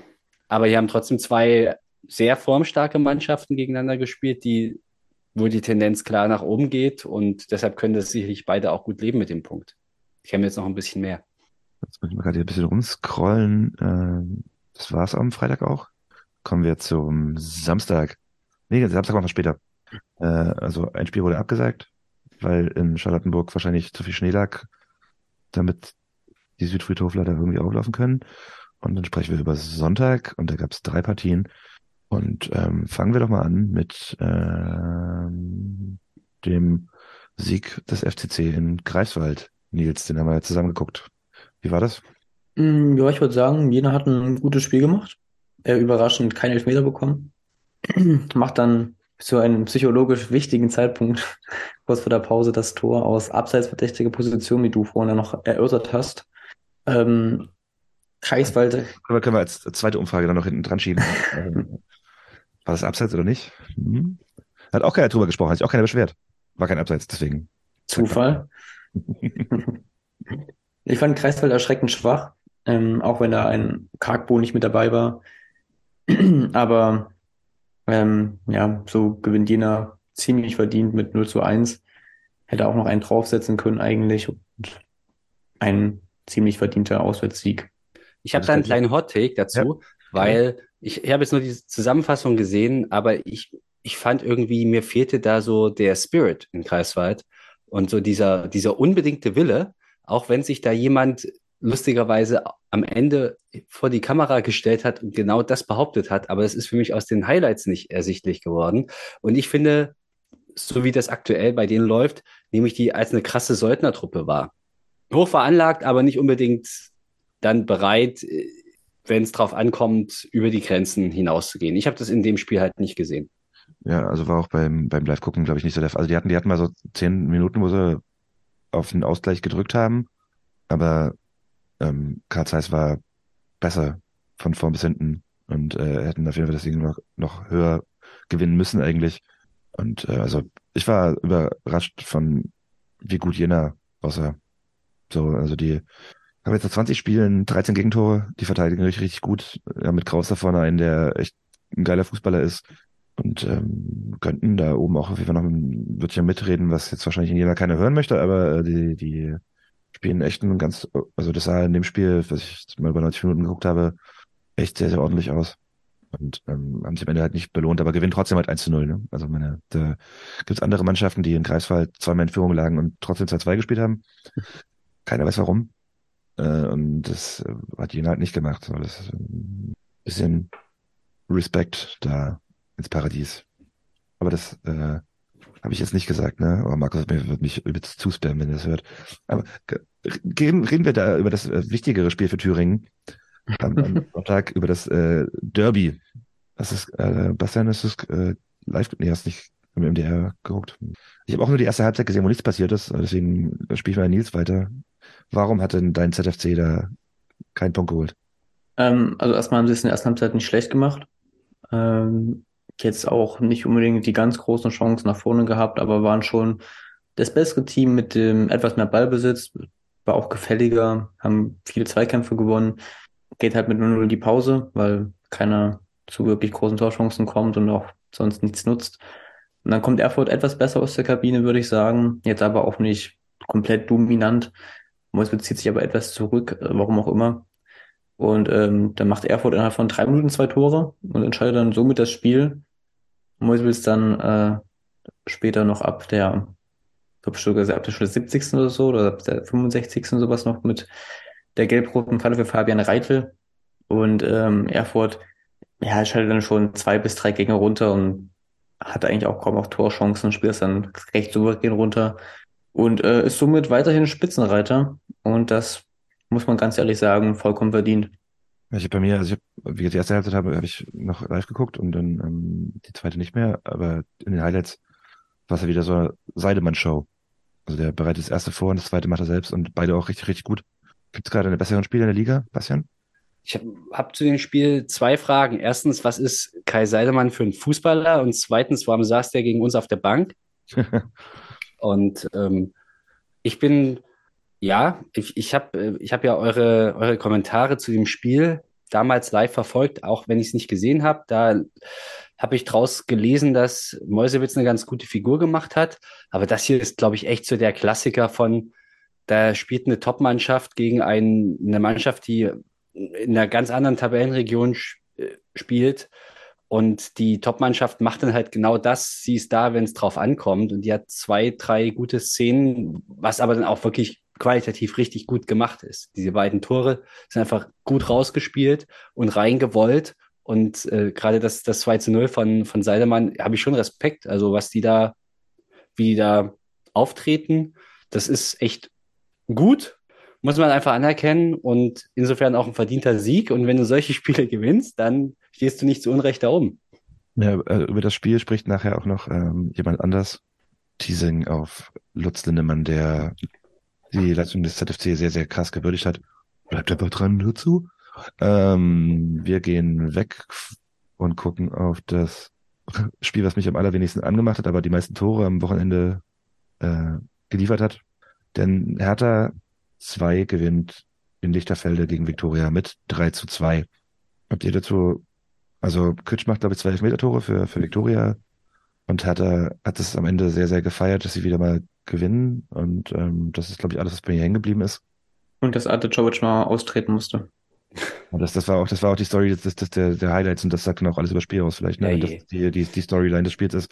Ja, äh, kann man, kann man natürlich besser erzählen und schöner erzählen. Man dachte auch sonst was, als er dann, also wo der Aussport hat er einen gewissen Dramaturgieboden gespannt, ja.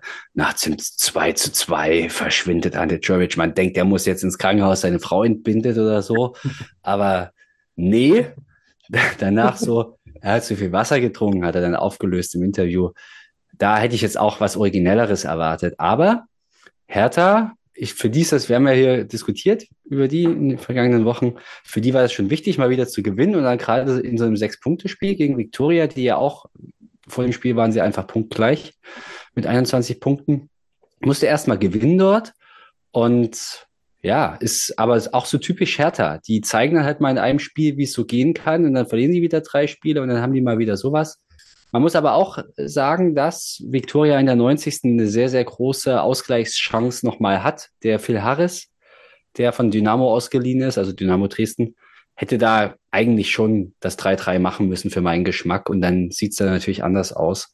Überhaupt Phil Harris, ich finde ihn ganz, das war, war für, für Victoria, denke ich, schon ein guter, guter Griff ins Regal, dass sie den sich geholt haben, zumindest jetzt für die dreiviertel Saison, die er da ist weil der die Mannschaft da echt besser macht. Ist ein guter Fußballer und ich würde sagen, den siehst du später irgendwann nochmal woanders.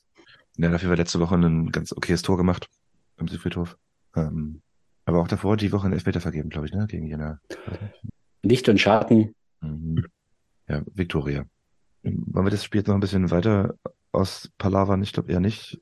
Ich würde gerne auf das äh, letzte Spiel kommen, denn Surprise, äh, das wurde jetzt eigentlich. Oder Quatsch, Nick, ähm, reden wir erstmal über Cottbus, was wir sonst am Ende machen. Weil eigentlich finde ich es total geil, dass wir jetzt diese Woche nicht ähm, gegen den Gegner von Cottbus spielen als nächstes. Hä? Verstehe ich nicht. Wir spielen gegen Halberstadt. Wegen Spielverlegung. Wie geil sind die in Spielverlegung eigentlich? Verstehst du wirklich nicht? Cottbus spielt gerade gegen Lichtenberg und Lichtenberg spielt ja. am, am Samstag und am Mittwoch spielen wir gegen Halberstadt. Das heißt, wir spielen nicht gegen den Gegner von Cottbus wie sonst immer. Oh, wir spielen am Mittwoch gegen Halberstadt. Ja? krass. Okay, super krass. Wirklich jetzt? Ja, wir spielen übermorgen in Halberstadt? Ja. Herrje. Das ändert vieles. äh, aber danke. Lutz Zimmermann gequatscht hab, so, ne? Das dachte wegen Lichtenberg. äh, ich habe schon hier, also ich, ich bin mental ja völlig hier in der Vorbereitung auf das Spiel des Jahres in Lichtenberg, aber Nee, das, das, also das passt mir jetzt so gar nicht. Okay, Wird es übertragen im Fernsehen oder so? Halberstadt? Ich weiß es nicht. Ist doch eigentlich so ein, so ein klassisches MDR-Spiel. also wenn der MDR das nicht mehr bringt im Fernsehen, dann weiß ich auch nicht mehr. Aber gut. Ähm, jetzt habe ich, dein, hab ich dein Konzept völlig durcheinander gebracht. Du wolltest ja jetzt hier schön hinleiten zu ja, einem besonderen Ereignis. Also am Wochenende. zur vielleicht Ja. größten Sensation. Oder war das erwarten, zu erwarten? Ach so, jetzt äh, hast du mich völlig aufeinander durcheinander gebracht. Ja, eben. Eigentlich, eigentlich äh, dachte ich gerade, wir quatschen, bevor wir über die, die, die größte Sensation und den, den, den Upset-Sieg des Jahres reden, äh, darüber, äh, gut, das Spiel ist noch nicht durch. Also es sind Ja, 43 eben, die spielen gerade noch, wir haben alle nichts davon gesehen. Also Ja, aber ähm, Ja, man kann schon sagen, dass das äh, Cottbus spielerisch 15 natürlich Cottbus war auf jeden Fall dominant, ja. Cottbus war. das Koppus äh, 15 Uhr gegen Lichtenberg gewinnt, ja. Das, wolltest du recht gelb bekommen, auf jeden Fall, würde ich sagen. Das ist völlig zu Recht. Und Lichtenberg hat dann in der Defensive doch einige Schwächen offenbart. Da sehe ich dann auch schon einen Ansatz, wie wir das dann am nächsten Wochenende, ja, Da müssen die Punkte her. also sprechen wir über, Schicksalsspiel. sprechen wir über den Berliner AK, der in Halberstadt mit 1 zu 2 verliert. Halberstadt holt den allerersten Saisonsieg nach 20, 19 Spielen. Wie viel stehen hier? Äh, 18 Spiele. Äh, gibt die rote Laterne ab So. und ähm, Die kommen jetzt. ja, äh, irgendwie auch nicht. Also das Ding ist, dass äh, Meier vom BRK in der ersten Halbzeit gelb-rot sieht. Schon nach 35 Minuten, wollen wir auch verschaffen. Und das äh, Halberstadt so wenig stört, dass Irwin Pfeiffer, den habe ich mir aufgeschrieben, die wohl allerklarste rote Karte der Saison sieht, abseits von Ben Luca Moritz. Warum Und hat Osman Altegan. Und Karl Albers. Rot? Wir reden, wir reden, wir reden über Rot. Und äh, warum hat, warum hat äh, Luca Moritz Rot bekommen? Ich weiß gar nicht. Äh, Ist es, ist es Jugend? Darf ich das hier sagen? Okay, also er hat gesagt, du Hurensohn. Oh, Was der ins Oder ist, einfach. dieses O kannst du ja mal rausschneiden. Nee, das muss er unbedingt, das muss Das er gehört dazu. Ich meine, ich, Also- ich finde das schon krass, dass jetzt einfach, äh, dass, dass der Schiedsrichter in dem Spiel so beleidigt wurde wie ein äh, berühmter Mäzen in Deutschland. Das finde ich einfach nicht okay. Das war nicht Schiedsrichter, das war ja Dennis Mast. Ach, das war Dennis Mast wurde so beleidigt. Aha. Ja, aber auf jeden Fall, Irwin Pfeiffer hat ähm, sehr, sehr rigoros, äh, irgendwie kurz nach der Halbzeit, äh, in der 46, 47 Minute, seinen Stollen in die Brust eines äh, BRK-Spielers gerammt, in Überzahl, in Führung liegend. Kann man machen, muss man nicht. Und äh, Halberstadt erhöht dann trotzdem danach noch durch Luis Malina auf 2 zu 0. Und Leon Krasnicki verkürzt dann in der 87. noch auf äh, 1 zu 2 aus BRK-Sicht, aber ähm, eigentlich gab es sogar noch so, eine, so eine ziemlich große Chance für den BRK auf 2 zu 2 zu stellen, was jetzt auch bei Halberstadt nicht überrascht hätte, nachdem die halt irgendwie quasi alles geschafft haben gegen Erfurt und ähm, gegen wen was noch, wo sie noch in letzter Sekunde den Ausgleich bekommen. Äh, Altkliniker war es, glaube ich. Klinike, genau. ja, Erst vor kurzem. aber wollen wir jetzt äh, noch mal ein bisschen über den BRK reden und äh, die wöchentliche, woran, woran hatte ich gelegen, Diskussion führen. Also, ich- Wie lange, wie lange kann ich Benjamin Judah noch im, im, im Amt halten? Benjamin Duda, ich finde das wirklich imponierend, wie der auch nach so einer frustrierenden und dramatischen Niederlage mit einer beeindruckenden Klarheit da in die Kamera spricht und dann wortgewandt erzählt, warum es denn heute nicht geklappt hat. Das hat, ist eine Eigenschaft, die hat er echt drauf. Der hat auch eine Pro-Lizenz. Da lernt man sowas. Da lernt man das mit dem Kommunizieren. Ja, aber schon ein bisschen schräg. Ich finde, er ist kommunikativ nach außen, ist er auf jeden Fall stark. Ob er kommunikativ nach innen stark ist, weiß ich nicht, weil er scheint ja irgendwie möglicherweise die Mannschaft nicht mehr zu erreichen. Und dieses, dieses krasse Jojo-Verhalten hat schon früher eine Mannschaft von ihm an den Tag gelegt, nämlich besagtes Halberstadt, das er ja auch mal trainiert hat, die nach wenigen Wochen die in der vergangenen Saison die Überraschungsmannschaft schlechthin waren, zeitweise, und dann aber auch je abgestürzt sind. Und äh, Benjamin Duda hat dann den Abflug gemacht. Aber okay, wir, wir können gerne weiter. Nils, was sagst du denn? Du Benjamin Duda. Ich finde immer, er wirkt halt, wie du schon gesagt hast, wie so ein ganz wortgewandter, kommunikativer FDP-Mann. In der komplett unsympathischsten Weise überhaupt.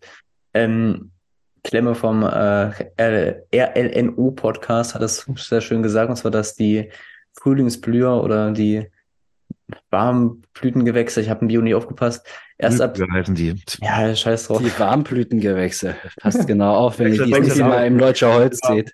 Wechselwarmgewächse. Ich habe Bio abgewählt zu meiner Verteidigung. Aber dass sie erst ab 10 Grad plus äh, gedeihen und ähm, ich glaube, unter 10 Grad wird auch wir drei gegen den Berliner K zurzeit gewinnen. Weil das, also, das war ja. Ah, das, das, mit dem, das mit dem Wetter finde ich aber wirklich eine billige Erklärung und das verfängt nicht. Also das, ja, aber es ist ein gutes, damit, ja, das stimmt. Das ist seit drei Jahren so, mindestens. Unterschied, den Unterschied zwischen Ko Korrelation und Kausalität kennst du auch. Also, Effektivität und Effizienz, ja.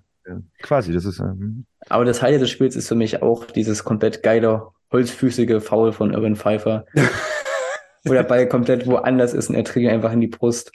Da bin ich so ein Dorfassi aus Nordsachsen und finde das natürlich absolut geil. Und Ich finde das ein bisschen gemein. Leid, ja. Wenn, wenn ihr beide jetzt hier so darauf rumreitet, ich habe mir die Szene auch angeguckt, das sieht halt mega brutal aus, aber am Ende, der Pfeifer guckt halt einfach nur auf den Ball und stellt sich natürlich maximal tölpelhaft an, aber der hat nicht gesagt, ey, ich mache jetzt mal geil Kung-Fu-Tritt und dreht den einfach mal um. Das sieht einfach richtig beschissen aus. Dann kann man auch sagen, okay, der hat irgendwie hier. Aber nee, das, das würde ich nicht sagen. Das würde ich sagen. es war kein, es war kein boshaftes, äh, brutales Foul in dem Sinne. Klar, ich bin, ich gehe auch mit bei Rot, gereicht. alles in Ordnung, aber ähm, sieht halt einfach doof aus. Das Ding ist, also ich meine, ich, ich wollte dich gerade fragen, ob du jemals schon Fußball gespielt hast, weil ähm, also, also man packt im Mittelfeld nicht so auf der Höhe seinen Fuß aus. Mein Problem ist, ich Vielleicht- krieg, ich mein Bein gar nicht so weit hoch. Vielleicht kannst du das das nächste Mal, wenn du, wenn du Fußball spielst mit äh, Manuel Gräfe, ähm, das, das äh, aus, aus äh, Ich verfalle nach dem Motto, flach spielen, hoch gewinnen. Deshalb, ich kriege mein Bein da gar nicht hin. Aber ich finde, diese rote Karte ist ein absoluter Nebenkriegsschauplatz, weil du hast es ja vorhin auch gesagt, äh, Halberstadt sich vorher ja auch dezimiert hat, äh, umgedreht, äh, der BRK, entschuldigt. Aber da stand es ja dann qua- quasi wieder ausgeglichen und nach meinem Eindruck hatten diese Platzverweise keinen großen Einfluss auf das Spiel. Und das Sensationelle, also für mich ist das das Spiel des Spieltages wirklich, weil erster Saisonsieg Halberstadt und das zweite ist, was geht beim BRK? Und die standen vor dem Spiel auf Platz vier. Immer noch, obwohl sie gefühlt eigentlich schon auf Platz zehn standen. Ja, wo wir jetzt so stehen. Und jetzt stehen sie immer noch auf sechs. Ich ich finde das so krass, ja, und aber die verlieren bei der vielleicht totesten Mannschaft der ganzen Liga, die, die diese Saison noch überhaupt nichts auf die Kette bekommen hat. Und man kann ja jetzt auch nicht sagen, dass das ein unverdienter, glücklicher Sieg war, sondern die haben viele Chancen gehabt, ein paar Fernschüsse von Ole Hoch, die fand ich nicht schlecht, äh, den Einkratzer aus dem Winkel sogar. Und also Halberstadt hat da echt eine halbwegs vernünftige Figur gemacht und nicht, hat nicht ausgesehen wie ein Tabellenletzter, der noch gar nicht gewonnen hat. Und also das, das ist für mich schon die, die Geschichte dieses Spiels. Es geht hin und her und klar, auch der BAK hat ein paar gute Chancen, aber dieses Missverhältnis, das es in der Tabellenposition gibt und den bisherigen Leistungen der Saison, drückt sich doch in diesem Spiel nicht ansatzweise aus. Das ist schon sensationell. Ich meine, gut, also das Ding ist, dieses, dieses äh, 2 zu 1 vom BRK gegen Viktoria, was der Sieg war jetzt im Nachholspiel vor zwei, drei Wochen, war ja auch, also wenn man dann, dann hochscrollt, muss man sehr weit scrollen, um halt irgendwie zu sehen, dass der BRK halt mein Pflichtspiel gewonnen hat. Die, die sind halt, die sacken halt einfach der seit sehr, sehr langer Zeit und dass, dass dieses, ähm, diese drei Punkte gegen Viktoria da mit dem Vorlauf, den sie halt irgendwie quasi sagen, also mit dem Polster, was sie hatten, jetzt ja, sind sie halt Sechster. Ja, aber ähm, ich sehe nicht, dass die gerade in der Form sind wie der Tabellensechste der Regionalliga Nordost. Niemals. Aber äh, der Gegner, unser nächster Gegner, Mittwoch übrigens, Bastian, spielen wir gegen die, ähm, holt seinen ersten Dreier in der Saison nach äh, 18 Spielen. Und aufgrund dessen habe ich mit dem Aushängeschild Halberstadt abseits von äh, Würstchen gesprochen. Und ähm, hören wir doch mal rein. Muss noch kurz vorher sagen, also es, äh, ich habe auch noch ein kleines Intro gebastelt, extra für Lutz. Es rufen mich verschiedene Vereine an und sagen, Lutz, wir kennen uns viele Jahre. Hilf uns mal. Äh, ich muss versuchen, auf einem anderen Gebiet ja meine Aufgabe zu erfüllen. Wir haben nicht gefeiert. Äh, Das ist äh, bei uns nicht üblich, da wir sehr viele Spieler haben, die äh, per Pkw anreisen, in den Umzugsgebieten äh, wohnen und äh, dann zurück müssen. Wir heben uns das auf für das Ende des Jahres. Wenn Sie Lutz Lindemann, Lutz Lindemann beurteilen sollen, das Beste ist eben 100 Prozent. Wie haben Sie abgeschnitten? Naja, ich würde sagen, ich habe heute eine Aufgabe gehabt, die mir eigentlich nicht lag. Ich musste sehr viel defensiv spielen. Gegen den Jara, der hat das ziemlich klug gemacht. Er ist kaum mitgegangen in die eigene Abwehr, hat sich immer wieder anspielen lassen bei unseren Ballverlusten. Und äh, so hing ich oft in, in der Luft. Ich würde sagen, ich habe mir mit diesem Länderspiel nichts versaut, aber mir noch Steigerungsmöglichkeiten offen gelassen für, für nächste Spiele. Die wünschen wir Ihnen. Wenn der MDR Live-Spieler aus der besten vierten Liga der Welt zeigt, ist er mittendrin. Er ist die Stimme der Regionalliga Nordost.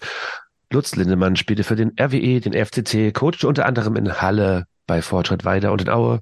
Schön, dass du da bist. Hallo, ich freue mich auch. Wenn ich es richtig mitbekommen habe, sollst du jetzt in deiner Heimatstadt, Halberstadt, unser nächster Gegner für die BSG Chemie, äh, gewürdigt sein. Also ich habe äh, bei dem Spiel Meuselwitz gegen Halberstadt in der Halbzeit erst eingeschaltet und da ging es viel um Ehrenbürgerschaft und Straßenbenennung. Äh, nimm uns da mal ein bisschen mit. Was, was, was, äh, was ist denn da gerade los? also. Ich habe mich auch gefreut, ähnlich wie du jetzt, aber die Wahrheit ist, dass äh, der Kollege Kindermann, mit dem ich äh, im Vorfeld der, der Sendung und zur Halbzeit oder danach gesprochen habe, hat sich was einfallen lassen. Da ist der Bismarckturm und der Lindemann kommt daher und deine Heimatstadt und du müsstest doch nur eigentlich dort eine, eine Straße oder einen Weg nach dir benannt kriegen. Da, ich habe ja gar nichts geleistet. Ich habe da gewohnt, ich, hab, ich bin da geboren. Das haben meine Eltern getan. Äh, und äh, ich denke, das ist überzogen. Es war Spaß. Und ich habe mich aber gefreut, dass auch Leute aus Halberstadt mich angerufen haben, zumindest einer, und hat gesagt, oh, das war ja schön, wenn du mal wieder kommst und so. Es ist aber ein Gag und äh, man sollte das nicht zu ernst nehmen. Gut, dass wir mal klargestellt haben, weil ich habe es nämlich völlig ernst genommen. also ich, ich, dachte, das wäre real, dass du da eine Straße nach dir benannt wird. Ähm, aber du hast ja gerade schon erwähnt, also du bist in Halberstadt geboren und ähm, hast ja. Ähm, wie, wie, wie nah bist du noch dran? Also äh, sowohl an der Stadt als auch im Verein vor allem. Also ich meine, ich verbinde mit, mit äh, Halberstadt irgendwie Würstchen und Motorsport und Fußball eher so sekundär. Wie wichtig ist ein Germania in der Stadt und ähm, wie, also wie kann ich mir das vorstellen, als jemand, der nicht so oft da unterwegs ist? Na, na, ich glaube, dass, dass äh, der Vorgänger Lokomotive Halberstadt, die waren sogar mal in der zweiten Liga für, für, ein, für ein Jahr, für eine Saison in den 60er Jahren. Äh, als ich als äh, kleiner Pimp, 13 Jahre oder so, wie alt ich war, ich weiß nicht mehr ganz genau, dazu geguckt habe, da hat mein, mein Bruder mitgespielt, der leider äh, jetzt im letzten Herbst verstorben ist. Und äh, auch mein, mein Schwager und das waren schon Helden da in, in Halberstadt. Allerdings bin ich ja als, als Jugendlicher und als Kind bei BSG Aufbau Empor. Das war ein, ein kleinerer Verein. Da waren alle aus der Siedlung, wo ich groß geworden bin, sind da hingegangen zu Fuß vier Kilometer zum Training, vier Kilometer zurück. Und das hat uns geprägt und wir hatten Spaß. Und dann bin ich, bin ich ja aus Halberstadt weg äh, zum ersten FC Magdeburg und danach äh, zurück für, für ein halbes Jahr nochmal und, und dann haben wir, habe ich geheiratet, meine Frau ist auch aus Halberstadt und wir sind dann nach Nordhausen, von Nordhausen nach Erfurt, von Erfurt nach Jena und dann sind wir schon sehr, sehr lange weg und die, die Bindung zum Verein ist, ist sicherlich da, weil Frank Lieberram ist da im Aufsichtsrat, ich kenne den Präsidenten, ich kenne die Leute, die im Verein da tätig sind und mit ganzer Kraft versuchen, da diese Liga zu halten. Es ist natürlich schwer, man muss sagen, die Halberstädter, weil du vorhin das Würstchen angesprochen hast, allzu viel Industrie ist nicht mehr. Sie haben viele kleine Sponsoren. Und äh, deswegen ist es für sie auch schwer in der jetzigen Zeit, so eine, so eine Ligamannschaft so zu unterhalten, dass man am Ende vielleicht auch die Klasse halten kann. Also der Verein ist schon etwas, aber äh, hat Probleme wie viele andere auch im Osten. Na, aber gerade, also die Infrastruktur in Halberstadt soll ja wohl ganz gut sein. Also wir haben mit Dennis Jeppel gequatscht, der jetzt bei uns spielt und vorher in Halberstadt war und hat gemeint, sieht ja schon ganz gut aus. Und ich glaube auch, dass du mal in den Live-Berichterstattungen im MDR geschwärmt hast, dass es da schon infrastrukturell ganz gut aussieht. Ja. Ähm, was ist ja. dann aber quasi sagen, jetzt der Grund, warum es sportlich überhaupt nicht läuft? Also müssen wir jetzt drum rumreden. Also klar, jetzt, jetzt reden wir heute, kurz nachdem die, äh, die Germania den ersten Sieg der Saison geholt hat. Aber äh, der war ja auch hm, glücklich, würde ich mal sagen. Und, äh, aber so äh, Regionalliga Infrastrukturen scheint es zu geben, aber sportlich läuft es nicht. Woran liegt das? Siehst du das? Ja, man hat also äh, Spieler verloren, die, die, die Potenzial haben, die sich also höheren oder anderen Vereinen anschließen. Dann gab es eine Strukturveränderung. Andreas Petersen, der da in den letzten Jahren äh, ein wichtiges Wort mitgesprochen hat, der äh, ist nicht mehr dabei. Es ist also ein neuer, junger Trainer aus, aus Erfurt, äh, Manuel Rost, und der versucht natürlich mit allen möglichen Mitteln, mit diesen jungen Leuten oder mit denen, die, meine ich, äh, nicht alle dieses Niveau haben, äh, stabil in dieser, dieser Regionalliga zu spielen. Äh, er versucht die Klasse zu halten. Es hat Achtungsergebnisse. Man hat also in äh, Klinike erst äh, ein 1-1 gemacht. Es war immer, immer knapp, aber es, es fehlt dann. Und in dieser Liga, muss man ganz ehrlich sagen, ist es schwer, sich dann äh, auf Dauer zu halten. Man gehört zu den Mannschaften, die permanent da um den Klassenerhalt spielen. Was du gerade zu Andreas Petersen gesagt hast, finde ich spannend, also weil ich nämlich, also wir uns immer öfter mal gefragt haben, was ist eigentlich mit ihm? Und es hieß ja eigentlich so, also da war relativ wenig zu hören, dass er halt irgendwie krank ist und Manuel Ross ja quasi nur interimsmäßig seine Position übernimmt. Weißt du da mehr zu? Also wie geht's Andreas Petersen und äh, ist Manuel Ross jetzt mehr als Interims-Headcoach? Ja, Manuel Ross ist der verantwortliche Trainer, nachdem Andreas Petersen ausgeschieden ist. Ich rede da nicht so gerne drüber, aber Fakt ist eins, er war richtig krank mit Krebsverdacht und äh, das ist wohl, glaube ich, auch mal wieder aufgetreten, dass er vielleicht nicht äh, rund um die Uhr belastbar ist. Vielleicht im Sommer, wenn man also Hitze und auf dem Platz ist, ist es anders als vielleicht auch im Herbst oder im Winter, wo es angenehmer ist. Äh, ich bin kein, kein Arzt und ich kenne Andreas Petersen auch ein paar Jahre, wünsche ihm, dass er eigentlich noch, noch, noch lange sagen wir, sein Leben genießen kann und äh, wenn es dann ohne Fußball besser ist, dann, dann muss er das einfach machen. Ja, ich glaube, an die, an die Besserungswünsche schließe ich mich auf jeden Fall auch an. Ich glaube, das ähm, machen wir alle in unserer Gruppe. Also, aber also, also was ich halt irgendwie, Manuel Rost ähm, ist ja jetzt nicht sehr erfolgreich gewesen bis, bis vorgestern.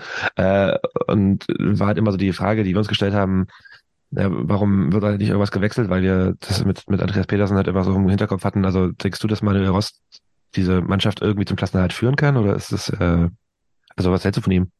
Ja, für mich, für mich ist es schwer. Ich äh, kann ihn so nicht einschätzen. Er war hier in Erfurt, auch Co-Trainer bei Fabian Gerber. Ich äh, habe mit ihm keine, keine drei Sätze gewechselt. Einmal haben wir uns unterhalten. Er ist hoch engagiert. Aber ob es dann am Ende reicht, ob es reicht in der Mannschaftsführung, aber das kann ich überhaupt nicht einschätzen. Deswegen würde ich mich da mal äh, einer, einer Bewertung enthalten. Okay, ehrlich? Gut. Äh, es gibt eine Personalie, die äh, im Vorfeld der Saison in Halberstadt mich auf jeden Fall hat äh, aufhorchen lassen. Das war Justin Eilers, der ja, mal sehr, sehr erfolgreich war, äh, auch höherklassig gespielt hat, inzwischen in Halberstadt überhaupt keine Rolle mehr spielt. Ähm, kannst du das erklären? Und ähm, also der ist, glaube ich, die letzten Mal jetzt nicht mal mehr im Kader gewesen. Ähm, schon enttäuschend, oder? Ja, das ist, äh, es ist ja so, Justin Eilers hat, hat äh, seine, seine besten Jahre unter anderem auch in Dresden gehabt, glaube ich. Und er war ein Garant für, für Tore. Aber der Mann ist ja auch nicht gesund. Er hat einiges an, an, den, an den Beinen, glaube ich, an Verletzungen gehabt. Und ob das nun ein Gag war, ihn nach Halberstadt zu holen, um vielleicht die anderen zu motivieren. Wir, wir haben jetzt erfahren, wir bringen ihn äh, Minuten oder stundenweise oder nicht, nicht von, von Anfang an. Ich habe ihn einmal gesehen, da ist er mir nicht aufgefallen. Letztes Jahr. Und da habe ich mir schon so gedacht, na ja, hat man sich da einen guten Dienst erwiesen. Ich weiß auch nicht, wie, ob, ob er viel Geld bekommt oder ob man das nicht lieber dann in, in einen äh, anderen, äh, in eine andere Person investiert. Das kann ich jetzt nicht einschätzen. Ich habe auch wenig darüber gehört, warum er, aber ich glaube, er ist nicht, nicht gesund und nicht fit um äh, dort äh, die Rolle zu spielen, die er eigentlich spielen müsste aufgrund seines Namens und der Vergangenheit. Ja, also ich glaube, das, ich habe auf jeden Fall auch von ihm Tore erwartet und äh, die kamen halt bisher nicht.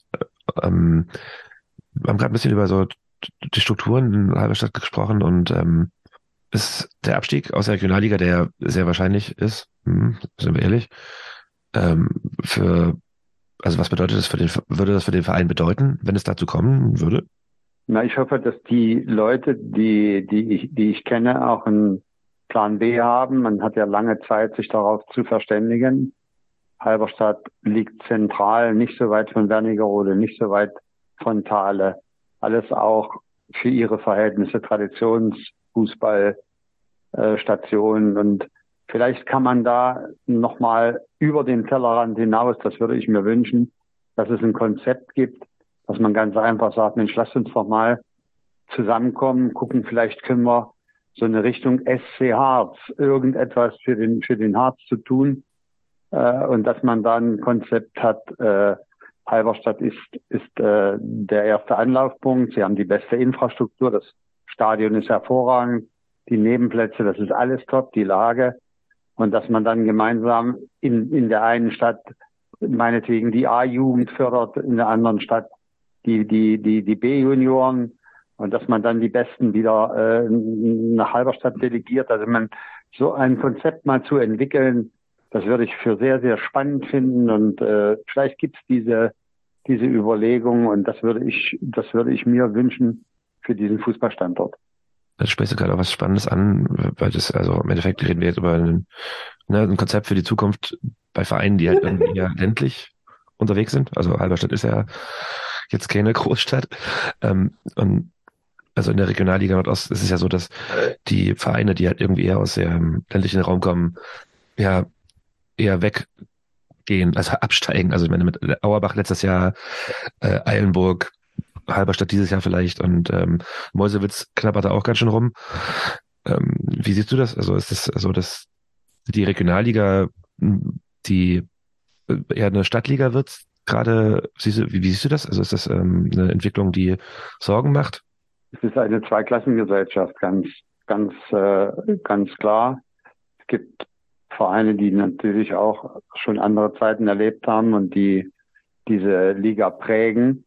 Die haben Vollprofi-Bedingungen, die erlauben sich äh, 20, 25 äh, junge Leute beieinander zu haben, die sie teilweise voll bezahlen, die Vormittag und Nachmittag trainieren. Dann gibt es so ein, so ein, äh, so ein Mix, wo es Vereine schaffen, zwei, dreimal äh, die, die Leute vormittags aus dem, aus dem Berufsleben zu holen oder wie auch immer. Und dann gibt's wirklich die reinen Amateure und das ist natürlich ein Nachteil. Und deswegen sage ich Zweiklassengesellschaft. Und auf Dauer muss man ja ein bisschen Angst haben, ob diese, diese Regionalliga dann noch mit 20, mit 20 Mannschaften äh, fair besetzt ist oder ob man nicht äh, am Ende mit 16 da auch spielen kann, was, was ja auch nicht schlimm wäre aus meiner Sicht. Denn diese Regionalliga ist eine wunderbare Geschichte für die, für diese äh, Landstriche, wo, wo nicht der, der höherklassige Fußball gespielt wird. Sie ist also die Bundesliga für viele, die äh, sich mit dem mittleren äh, Segment begnügen müssen. Und deswegen würde ich mir wünschen, dass sie stabil in einer guten Zusammensetzung über Jahre erfolgreich spielt und den Osten, wenn es dann noch so weitergeht mit, den, mit der Aufstiegsgeschichte, immer wieder gut repräsentiert. Das war auch bei dem Punkt, also es ist, ist ja so, dass, dass die ähm, Liga vielleicht nächstes Jahr noch attraktiver wird, äh, was aber nicht daran hängt, dass äh, coole Vereine aufsteigen, sondern eher das, was von oben runterkommt. Also mit ähm, Zwickau und dem HFC. Aue knabbert auch noch äh, unten mit rum. Ähm, wie siehst also bist du da so euphorisch, dass nächstes Jahr die, die Liga noch ein bisschen fetter wird oder äh, ist es eher so, dass du denkst, äh, scheiße, eigentlich haben die ganzen Vereine nichts in der vierten Liga verloren? Ich bin, um ehrlich zu sein, traurig. Ich darf gar nicht daran denken, weil ich bin jetzt im vierten Jahr beim, beim MDR und äh, wir beschäftigen uns mit dritter Liga. Und das, was in, in Zwickau über Jahre geleistet wurde, was in Halle über Jahre geleistet wurde, das kann ich auch ein bisschen einschätzen. Und ich bin eigentlich sehr, sehr traurig, dass sie in diesem Jahr jetzt auf dieser, diesen Positionen stehen, wo sie eigentlich nicht hingehören sollten. Mir war schon klar, dass der AFC und äh, Zwickau nicht um die Meisterschaft spielen. Aber man muss ja auch immer ein bisschen so die, die wirtschaftliche Situation der Vereine mit ins Kalkül ziehen. Und da haben die über Jahre immer vernünftig gearbeitet, äh, gute Ergebnisse erzielt und jetzt stehen die plötzlich da mit dem Rücken zur Wand und die Spiele werden immer weniger und ich will da gar nicht dran denken. Ich bin froh, dass der erste FC Magdeburg gewonnen hat am Wochenende, dass er mal durchatmen kann. Und ich hoffe, dass äh, die Zwickauer und äh, die Hallenser jetzt mal eine Serie spielen, dass man auch mal Glück hat und, und Punkte sammelt, wie ja andere Vereine auch immer mal so eine Serie spielen und das hoffe ich, dass es ein bisschen, na, dass mal Ruhe einzieht, dass ihre Trainerpositionen richtig besetzen oder neu besetzen und die Trainer, die sich dann äh, berufen gefühlt, da übernehmen wir die Aufgabe, dass sie auch ein bisschen Glück haben. Was halt damit auch noch zusammenhängt, also für, also, ne, also klar ist es halt für Zwickau, Halle, Aue vielleicht irgendwie nicht so ideal, wenn man absteigt, aber es, es gibt ja dann noch quasi sagen, so dass nach unten durchrutschen, die, also die Anzahl der Abstiegsplätze in der Regionalliga Nordost, so wie auch bei Halberstadt zum Beispiel, ähm, hängt davon ab, wie viele Vereine runterkommen. Du bist ja Teil des Expertenrats des äh, NOFV. Ähm, wie steht, stehst du dazu und ähm, gibt es da irgendwelche Ideen auch, wie man das auffangen kann oder wird? Das ist eine interessante äh, Frage, die, die du jetzt stellst. Es hat einen Expertenrat gegeben, der also mit viel Tamtam aus dem Boden gestampft wurde, dass man sich in Leipzig traf. Wir haben uns da kennengelernt und danach habe ich, äh, äh, ja, was soll ich sagen? Ich bin also enttäuscht, wie die, wie die Entwicklung geht. Ich fühle mich da nicht mehr hinzugekommen. Ich glaube, den, den Expertenrat gibt's de facto nicht mehr. Also, also wann habt, ihr, wann habt ihr euch das letzte Mal getroffen? Also gab es mal so eine, so eine Entschuldigung, gab es mal so eine wann, wann, Es gab noch eine ja? Sitzung. Mhm. Es gab noch eine Sitzung, ich glaube, die war äh, im letzten, letzten Jahr April oder Mai. Ich kann es nicht sagen. Fakt ist eins, wenn ich einen Expertenrat in den, in den, äh, wenn ich den bilde, und da muss ich den, den Leuten des Expertenrates oder den Leuten, die da sitzen, 16 Leute oder 14, wie viel wir waren, klar sagen, was dürft ihr und was dürft ihr nicht. Und damals war das Riesentheater mit den Abstiegskandidaten, Auerbach, Rathenow und so weiter, dass es schon ein Dreivierteljahr Papiere gab, hin und her geschrieben mit dem NOLV, dass man mit 22 Mannschaften spielen soll und nicht fünf Absteiger. Davon wusste ich gar nichts. Ich habe mich damit nicht beschäftigt und einige andere auch nicht. Und dann habe ich den Präsidenten persönlich gefragt, weil der Präsident aus Halberstadt mich angerufen hat, Lutz, du bist Expertenrat, was wird jetzt entschieden? Dann habe ich den Präsidenten gefragt, morgen habt ihr eine Sitzung, äh, beschließt ihr fünf Absteiger? Hat er mir geantwortet, nein, wir reden drüber. Und 24 Stunden später war das. Da haben die Vereine mich beschimpft, dass ich für einen Experte bin, den sie seit 20 Jahren kennen. Und da habe ich vor laufenden Kameras beim NDR auch gesagt auf die Frage, ich bin enttäuscht vom Präsidenten. Seitdem ist er mit mir böse, wir reden nicht mehr miteinander, glaube ich zumindest ist es so. Und dann äh, fühle ich mich da nicht mehr zugehörig. Also der, die, das Konzept vom Expertenrat war schon Hermann Winklers Idee, oder wo kam das her? Und das war ja auch gar nicht so schlecht, wenn man vorher, das dürft ihr und das dürft ihr nicht. Ihr dürft äh, vielleicht Konzeptionen entwickeln, wir können äh, gucken, ob wir einen Namensgeber für die Regionalliga finden. Wir können irgendwas machen, dass wir stabil sind. Alles, alles gut und schön. Aber man muss uns auch darauf hinweisen, was wir nicht dürfen, nämlich in das Tagesgeschäft eingreifen. Und äh, wenn du dann so halb, halb taub in diese, in diese, diese äh, Materie eingearbeitet wirst und man sagt ja nicht die Wahrheit, ne, dann kann, habe ich das Recht, ich habe Recht in einer Demokratie zu sagen, dass ich enttäuscht bin. Und wenn der andere sagt, na, da hättest du besser zugehört, dann sind mehrere sofort zurückgezogen, haben mich angerufen, sagen, da wollen wir nichts mehr zu tun haben. Alles in Ordnung, deswegen ist Expertenrat für mich erledigt. Ich meine, gut, also du hast ja gerade schon gesagt, dass, dass, dass ihr nicht miteinander redet, deswegen kann ich die Frage auch vielleicht so überspitzt stellen. War das Wahlkampf von Hermann Winkler, euch da so einzusetzen und so vorzuschieben? Weiß ich nicht, ob er, ob er das not, hat, äh, notwendig war, weil es gab ja keinen Gegenkandidaten, das glaube ich nicht. Aber äh, ja, damit habe ich mich wirklich nicht, nicht befasst. Ich glaube nicht im Wahlkampf. Aber zu sagen vor der Presse, wir wollen der beste äh, Verband werden durch solche Geschichte, das war schon ganz schön, ja, weit, nicht nur weit hergeholt, sondern das war schon mal eine Messlatte, die wir so nicht untersetzen konnten, weil es hat nicht stattgefunden. Das klingt auf jeden Fall sehr schade und das ist auch schade für die Liga, würde ich jetzt mal sagen, so aus einer ja. Fansicht. Ähm, Lassen Sie mal noch ein bisschen über was vielleicht Positives für dich reden. Hey, ähm, du bist ja gerade in, in, Erfurt, ne? Der RWE ja. steht ganz oben, vielleicht bald wieder Profifußball in Erfurt. Was ich mich da halt immer frage, ist, äh, Wie unfair ist das eigentlich so nach der Insolvenz, die immer noch läuft und keiner hat irgendwie, also diese, diese ganzen Hintergründe, die da bei RWE noch ablaufen, ähm, macht dich der sportliche Erfolg eher stolz oder hast du irgendwie auch noch Kopfschmerzen, weil du nicht genau weißt, wie es da eigentlich genau aussieht? Fakt ist erstmal, dass ich nicht ganz so nah bei einem FC Rot-Weiß Erfurt bin. Ich betrachte mich jetzt im Laufe der Jahre, was ich alles auch schon gemacht habe, als relativ neutral. Äh, so, so gehe ich auch in die, in die Spiele.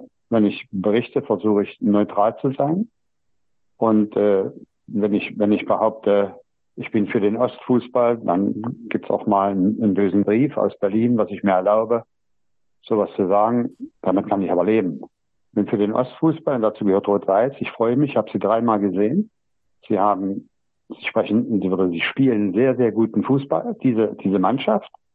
Was daraus wird, ob es nicht eines Tages dazu kommt, wenn die sich nicht einigen, die Gremien, ist aber nicht mein Thema. Würde ich auch darum bitten, dass ich gar nicht so viel darüber rede. Ich bewerte das, was ich sehe. Und das ist in Erfurt wieder ein Thema. Ich bin hier 2012 wieder zurückgekommen. Wir waren 35 Jahre weg, meine Frau und ich. Und da hat niemand über Rot-Weiß gesprochen, sondern nur, äh, da gab Agenda 16 und was die alles machen wollten. Und am Ende haben sie nichts gemacht, sondern haben sich gegenseitig dort äh, bezüchtigt, den, den Verein äh, sonst wie äh, absaufen zu lassen. Dann gibt's die, die Ära des Trainers und des Vaters, die äh, Herren Gerber, die hierher gekommen sind und ehrliche Arbeit leisten, die hier mit ganzer Person zur Sache gehen. Und ich hatte mit Fabian Gerber das mal das Gespräch mit seinem Vater. Und es ist nicht nur so, dass es gab ja schon Westimporte, die waren schneller wieder weg, als sie äh, ihre Schlagzeilen äh, haben drucken lassen. Die machen hervorragende Arbeit, denke ich. Und ich hoffe, dass die Gremien sich so zusammenreifen, raufen und Klarheit schaffen, dass der Verein weiterspielen kann, egal in welcher Liga, ob es in dieser Regionalliga oder ob sie vielleicht eine Chance haben aufzusteigen, das muss man sehen. Sie sind noch lange nicht am Ziel. Ich habe sie gestern kommentieren dürfen. Sie haben gegen eine sehr, sehr gut spielende Mäusewitzer Mannschaft, die viel besser waren als eine Woche zuvor, als sie 4-0 gegen, gegen Halberstadt äh, gewonnen haben. Die haben sich hier sehr, sehr beachtlich geschlagen, hatten Torchancen, haben sich nicht hinten reingestellt. Und die Rot-Weißen als Favorit in dieses Spiel zu gehen, ist anders als, äh, ich werde als Favorit deklariert, aber ich muss es auch leben. Und da sind die jungen Spieler auch äh, noch in der Lernphase zu sagen, wir treten auf wie die Favoriten. Das habe ich erst lange nicht gesehen. Und dann machen die natürlich auch aufgrund individueller Stärke zwei Tore und müssen noch, können noch zwei machen. Die stehen zu Recht da oben, ob sie nun erster, zweiter, dritter. Ich glaube, es geht fünf, sechs Mannschaften, die bis zum Ende da um den ersten Platz spielen und, da gehören sie eigentlich hin. Na, du sprichst diese fünf, sechs Mannschaften an. Äh, wen würdest du jetzt, Stand heute, kannst. Äh, All die in der Tabelle jetzt da oben stehen. Na, also weil wir reden über BFC, CFC, RWE, FTC, also so Jena, Erfurt, Dynamo, Chemnitz. Ja, Lok Leipzig würde ich auf jeden Fall. Die würde ich auf jeden Fall nicht nennen. ja, ist ja, ist ja klar. Aber wenn ich, wenn ich äh, an eure Mannschaft denke, an die, an, an, an die Chemie, die eine super Saison gespielt haben und jetzt natürlich durch zwei Niederlagen so ein bisschen zurückfallen. Aber auch was die geleistet haben, unter den Voraussetzungen, da in Leipzig, die haben auch die Infrastruktur verbessert. Die haben einen guten Apparat an, an Funktionären. Ich kenne den Trainer gut. Ich rede ab und zu mit ihm. Oder wir schreiben oder wir, ich gratuliere ihm oder auch nicht. Und äh, ich glaube, da ist viel gewachsen. Und das ist, äh, das, da ziehe ich meinen Hut. Aber für mich zählt natürlich Lok auch dazu, weil ein Derby ist ein Derby. Ich war ja letztes Jahr im Mai bei dem Sensationsderby, wo mehr Polizisten auf dem Platz standen als, als dann Spieler. Das fand ich nicht so gut. Aber äh, beide Leipziger Mannschaften genießen auch mein Wohlwollen, weil sie aus der Tradition kommen. Ich hatte als Spieler mit denen zu tun. Und das wird immer so bleiben. Und Chemie ist halt auf einem sehr guten Weg. Und vor zwei Wochen hätte ich bald gedacht, die, die werden auch bis zuletzt da oben mitkämpfen. Aber im Fußball ist es manchmal, ist halt ein Tagesgeschäft. Das ist halt so spannend auch. Also ich meine, wir haben jetzt zwei Spiele verloren und äh, auf einmal, also sind wir halt weg, weit weg von der Meisterschaft, die ja sowieso egal ist, aber nicht aufsteigen wollen. Aber ich meine, ähm, um mal die Frage nochmal zu stellen, was denkst du denn, wer macht das Rennen am Ende? Es ist ganz schwer. Also jetzt sich hier hinzustellen und äh, ich habe Cottbus live gesehen gegen Alpinike in, in, in Achtung vor, vor Energie. Es ist jetzt Samstag vor zwei Wochen. Da haben die verloren zu Hause. Haben ganz gut angefangen, dann wurden sie aber immer, immer schwächer. Das Publikum hat sie angefeuert, sie hatten keine, keine Chance. Am Ende können die 5-0 verlieren. Cottbus kann zu Hause gegen Klinike 5-0 verlieren. Die waren deutlich besser. Und deswegen, Chemnitz hat jetzt so einen Lauf. Ich bin mir nicht sicher, wer am Ende, ich glaube, die ersten sechs Mannschaften, da wird der, der, der Staffelsieger gekürt. Die sind alle eng. Da hat sich jetzt sehr, sehr gut um die Antwort gedrückt, aber okay, ist auch okay. Aber ich würde nämlich sagen, ich glaube. Ja, das muss ich machen. Was hast du denn erwartet? Was hast du denn erwartet? Ich dachte, dass du das raushaust, Jena steigt auf. ja. Nein, ich glaube, die, die äh, haben auch ihre, ihre Probleme und ich, ich war überrascht, dass sie in Greifswald gewonnen haben, muss ich ehrlich sagen. Ja, war aber auch ein guter, guter Auftritt, ich gesehen habe von, von ähm, Ja. ja, es ist ähm, spannend, wie es oben geht. Spannender ist äh, eher für mich, ähm, also ich bin total pessimistisch, was Mittwoch angeht, Chemie gegen Halberstadt. Wie kannst du dem äh, gerade äh, gekränkten, trüben Leutscher Herz Hoffnung machen gegen Halberstadt?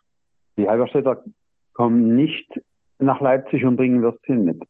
Das Wir, wir, wir erst mal spielen ja auch auswärts. Also, Wir bringen keine Würstchen mit. wir spielen auch auswärts. Deswegen. Ah, ihr spielt in Halberstadt. Ja, ja, ja. Habe ich jetzt, sorry. Ja, ist gut. Habe ich jetzt gar nicht so in, in meinem Montagskopf. Aber auch da, wenn in der Kabine kommst, stehen, stehen keine warmen Würstchen, sondern die werden mit aller Macht um ihre Mini-Chance kämpfen. Und wenn du da nicht gegenhältst von Anfang an, dann kann es passieren wie dem BAK, dass du dann mit leeren Händen nach Hause fährst. Ich glaube aber, dass die Chemiker von ihrem Trainer natürlich jetzt auch mal daran erinnert werden, was sie schon geleistet haben und äh, gegen den Tabellenletzten Favorit sind. Vorletzten, jetzt sind sie ja vorletzten. Genau. Ich, das wollte ich nicht korrigieren, aber das ist ja ja. Okay. Ja, Lutz, ähm, ich bedanke mich bei dir für deine Zeit und ähm, hoffe, dass du recht Gerne. behältst und äh, ja, ich bin mir nicht, also ich habe jetzt auch so, wollte gerade noch so einen Halberstadtspruch bringen mit wegen, ja, vielleicht äh, halten die auch die Klasse, weißt du, also bist du da noch emotional involviert überhaupt mit dem, mit dem, mit der Stadt, dem Verein oder zu lange weg? Nein, nein, ich bin nicht emotional. Ich äh, verfolge alles und bei vielen Vereinen, aber ich probiere immer, habe ich vorhin schon mal gesagt, das alles äh, ein bisschen neutral zu halten. Weil ich bin ja durch und durch Fußball, meine Frau, die sagt immer, stell mir vor, Fußball wäre nicht gewesen, was hättest du dann gemacht? Ich glaube, da kommt mir sofort Hans Meyer in, in, in, in, den Kopf. Ja, Hans Meyer, mit dem hatte ich wunderbare Jahre. Hier gibt's auch die eine oder andere Geschichte. Die können wir dann vielleicht mal irgendwann nochmal aufarbeiten, aber Immer wieder gerne. Lutz, Ja. ich bedanke mich bei dir für deine Zeit und ähm, bis bald. Bis bald. Dankeschön. Tschüss. Ciao. Tschüss. Wenn ich den Meier noch mal treffe, wenn er mich kritisiert hat oder irgendeiner, es war immer Sonne oder Wind. Ich kann also jetzt nicht garantieren, dass ich morgen oder nächste Woche den Schlafanzug anziehe, ziehe die Hose bis hier hoch und warte auf, auf Mittagessen und äh, 17.30 Abendbrot und 19 Uhr Sandmann und schlafen. Habe ich nicht vor.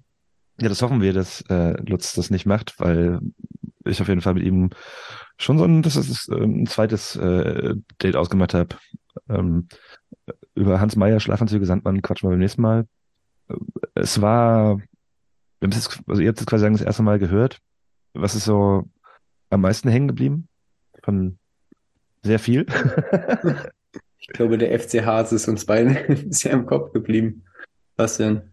Und das mit dem Montagskopf, das fand ich auch originell. Ich möchte das für mich jetzt auch reklamieren, weil Lutz Lindemann war ähnlich, ähnlich verwirrt, was die Ansetzung des nächsten Spiels betraf. Jetzt müssen wir doch Also- auch anmerken, dass wir jeden Montag Podcast aufnehmen, du quasi sagen, jeden Montag den Montagkopf hast und dann äh, hier.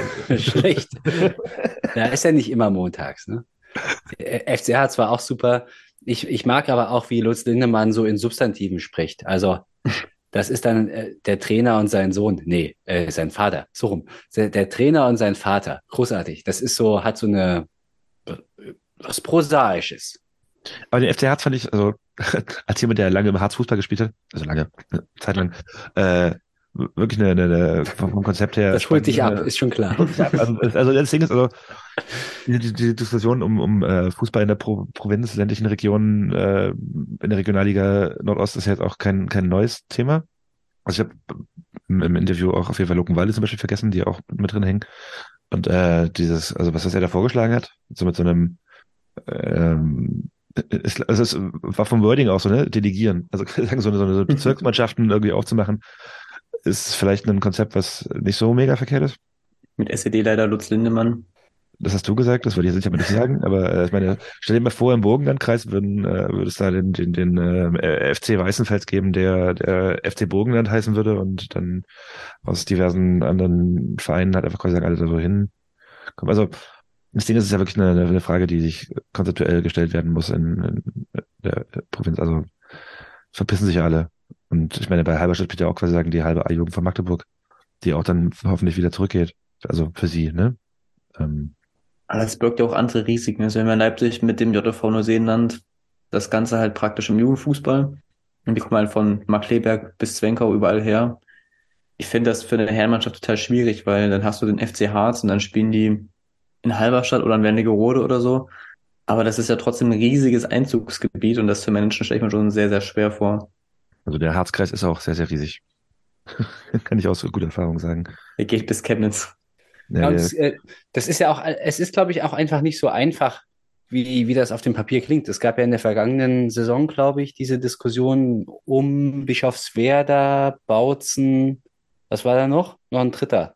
Ah, mir fällt das jetzt gerade nicht mehr ein. Aber die haben das ja auch mal so ins Spiel gebracht, so nach dem Motto, irgendwie so ein, so ein Westlausitzer Club dann nochmal aus der Taufe zu heben oder eine Spielgemeinschaft, wie auch immer.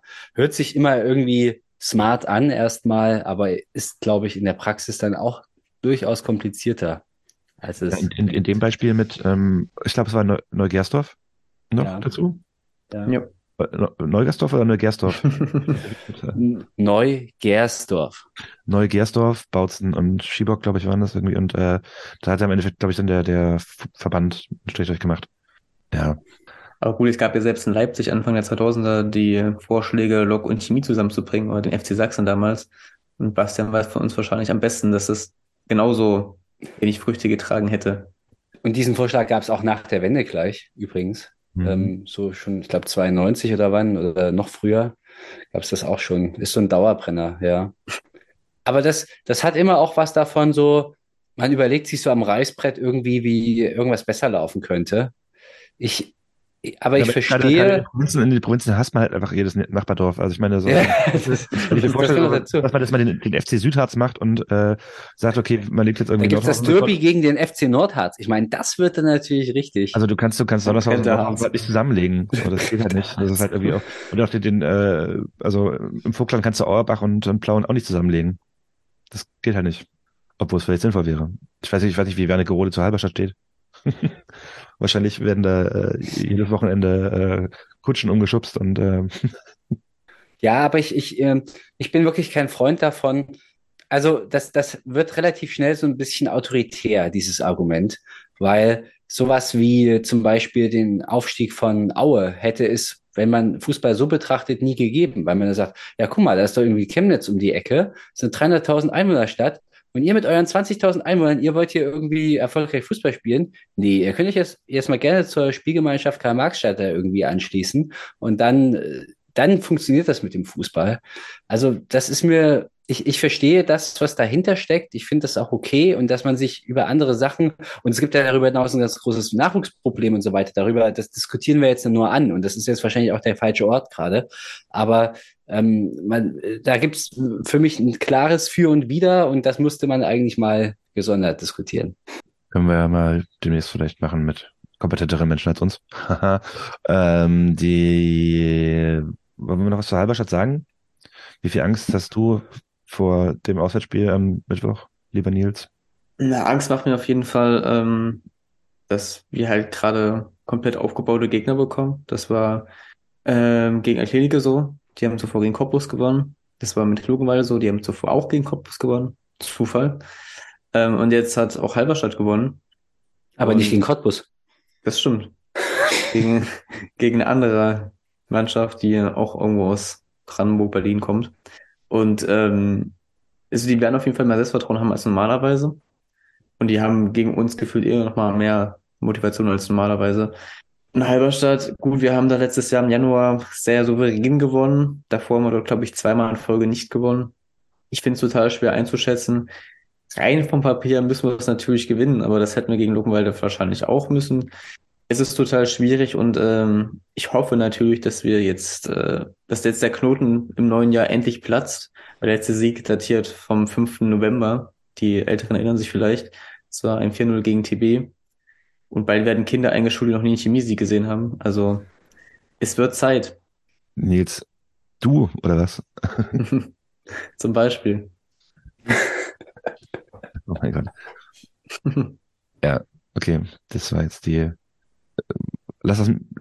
Don't tell Miro, was du gerade hier erzählst. Vielleicht doch noch eine ganze kurze Kritik, die man gleich äh, auch mal an den Verband teilen kann. Das wird jetzt das sechste Flutlichtspiel der BSG sein nacheinander. Vier davon waren Heimspiele und ich finde, sechs Flutlichtspiele nacheinander in dieser immer noch anwährenden Energiekrise finde ich absolut frech. Ja, Strom ist ja wieder billig.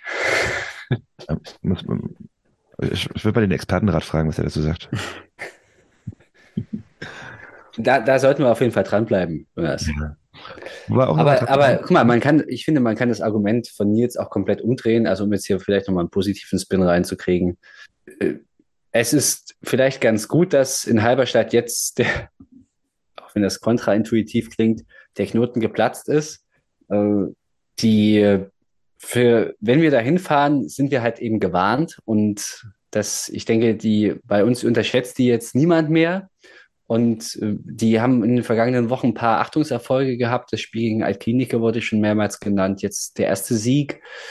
Also das ist, das ist eine Truppe, die, und da bin ich natürlich auch bei Nils, ja, wenn du musst dir die Tabelle angucken, dann, dann bist du da der Favorit und diese Rolle musst du auch annehmen und du musst eigentlich mit dem Anspruch dorthin fahren zu sagen, auch an dem Mittwochabend, wir gewinnen das heute. Ich denke schon, dass man auch diesen Anspruch hat und das finde ich auch okay. Auf der anderen Seite ist es aber auch so, dass, ja, dass man gesehen hat, dass die eben auch gewinnen können und vielleicht ist das sogar auch eher ein Vorteil für uns, dass, äh, ja, dass, dass man das nicht allzu sehr auf die leichte Schulter nimmt, nach dem Motto, die, die gewinnen ja auch niemals irgendwas, sondern nein, die haben jetzt gezeigt, dass sie gewinnen können und die haben auch über halbwegs, auch wenn du das jetzt gerade ein bisschen anders dargestellt hast, Jonas, im Interview mit Lutz, ich fand schon, dass das halbwegs überzeugend war, wie die da gewonnen haben. Und ja, also insofern ist es, ne, nehmen wir das jetzt mal so, wie es kommt. Das war, wie sage ich das nett? Ähm, Greta Hahn früh auf dem ist, gibt's gutes Wetter oder nicht? Ähm, Ja, du, du okay, das, das ähm, ja, also das, ich, ich finde schon, also wir, wir reden hier über Fußball und am Ende bist du doch auch bei dem, bei dem Thema, es geht, es geht immer auch um Einstellung, es geht um Motivation und Mentalität. Es geht, ja, und wir, wir haben ja ganz oft diesen Satz gehört, so ist der Fußball. Ja, genau, so ist halt eben der Fußball. Und wir, wir, wir bemühen diesen Satz ja manchmal auch so mit einem Lächeln, aber manchmal steckst du halt echt nicht so richtig drin. Und dann passiert halt genau sowas wie, was gerade beim BAK passiert. Oder ist es irgendwie auch komisch, dass, dass Halberstadt genau in dem Moment, wenn wir dorthin fahren, anfängt zu gewinnen. Ja, ist irgendwie schräg. Oder was ist mit Luckenwalde los? Ja, die kriegen die ganze Zeit kein, kein Tor rein und jetzt gewinnen die aber auf einmal. Das gehört irgendwie auch dazu. Aber am Ende musst du, du musst, musst halt im Kopf fit sein und du musst, äh, du darfst dich selber jetzt auch nicht runterziehen lassen von diesen zwei Niederlagen. Und ich bin irgendwie jetzt noch weit davon entfernt zu sagen, wir malen jetzt hier alle schwarz und es läuft halt nicht. Nee, ich habe es vorhin eingeordnet, zumindest für mich. Wir hatten durchaus Glück in der Hinrunde. Wir stehen jetzt auf 10. Das ist irgendwie okay. Und das ist sehr, sau eng da oben. Vor allem oben ist es enger und nach unten ist schon noch ein bisschen Luft. Und da ist auch ein qualitativer Unterschied, den ich da sehe. Insofern fahrt nach Halberstadt und versucht da drei Punkte oder wenigstens einen Punkt mitzunehmen. Eine Sache würde ich gerne von Lutz aufgreifen. Diese, also er hat gemeint, die ersten sechs spielen um die Meisterschaft. Das sind äh, Der BAK. Genau, die stehen auf sechs. BAK, Dynamo, Jena, CFC, FCE und äh, RWE. Und der hatte dann noch Lok reingebracht, die auf 8 stehen. Und dazwischen steht auf 7 noch die VSG und dann auch eigentlich Babelsberg und dann sind wir auch punktgleich mit denen auf 10. Wo setzen ihr den Cut für die, für die, für die ähm, Meisterkampf, Nils? Es ist so eng, ich kann es nicht sagen. Also, also ich würde mich da bloß auch anschließen, erster Experte, aber er kann auch noch Platz 7, Platz 8 auch mit eingreifen. Ich will mich da auch nicht festlegen jetzt. Also ich, ich bin halt vor allem über den Platz 7 mit Altinike gestolpert, die ich gerade auf jeden Fall auf so einem Flow sehe. Die haben ähm, die drittbeste Offensive der Liga und gerade einen sehr, sehr guten Lauf. Den traue ich da noch was zu. Aber ist auch jetzt nicht so mega relevant. Ähm, relevanter ist auch noch das übernächste Spiel der BSG Chemie. Denn da ist es auf jeden Fall nicht so, dass der Gegner gerade sehr, sehr aufgebaut aus dem Spiel kommt.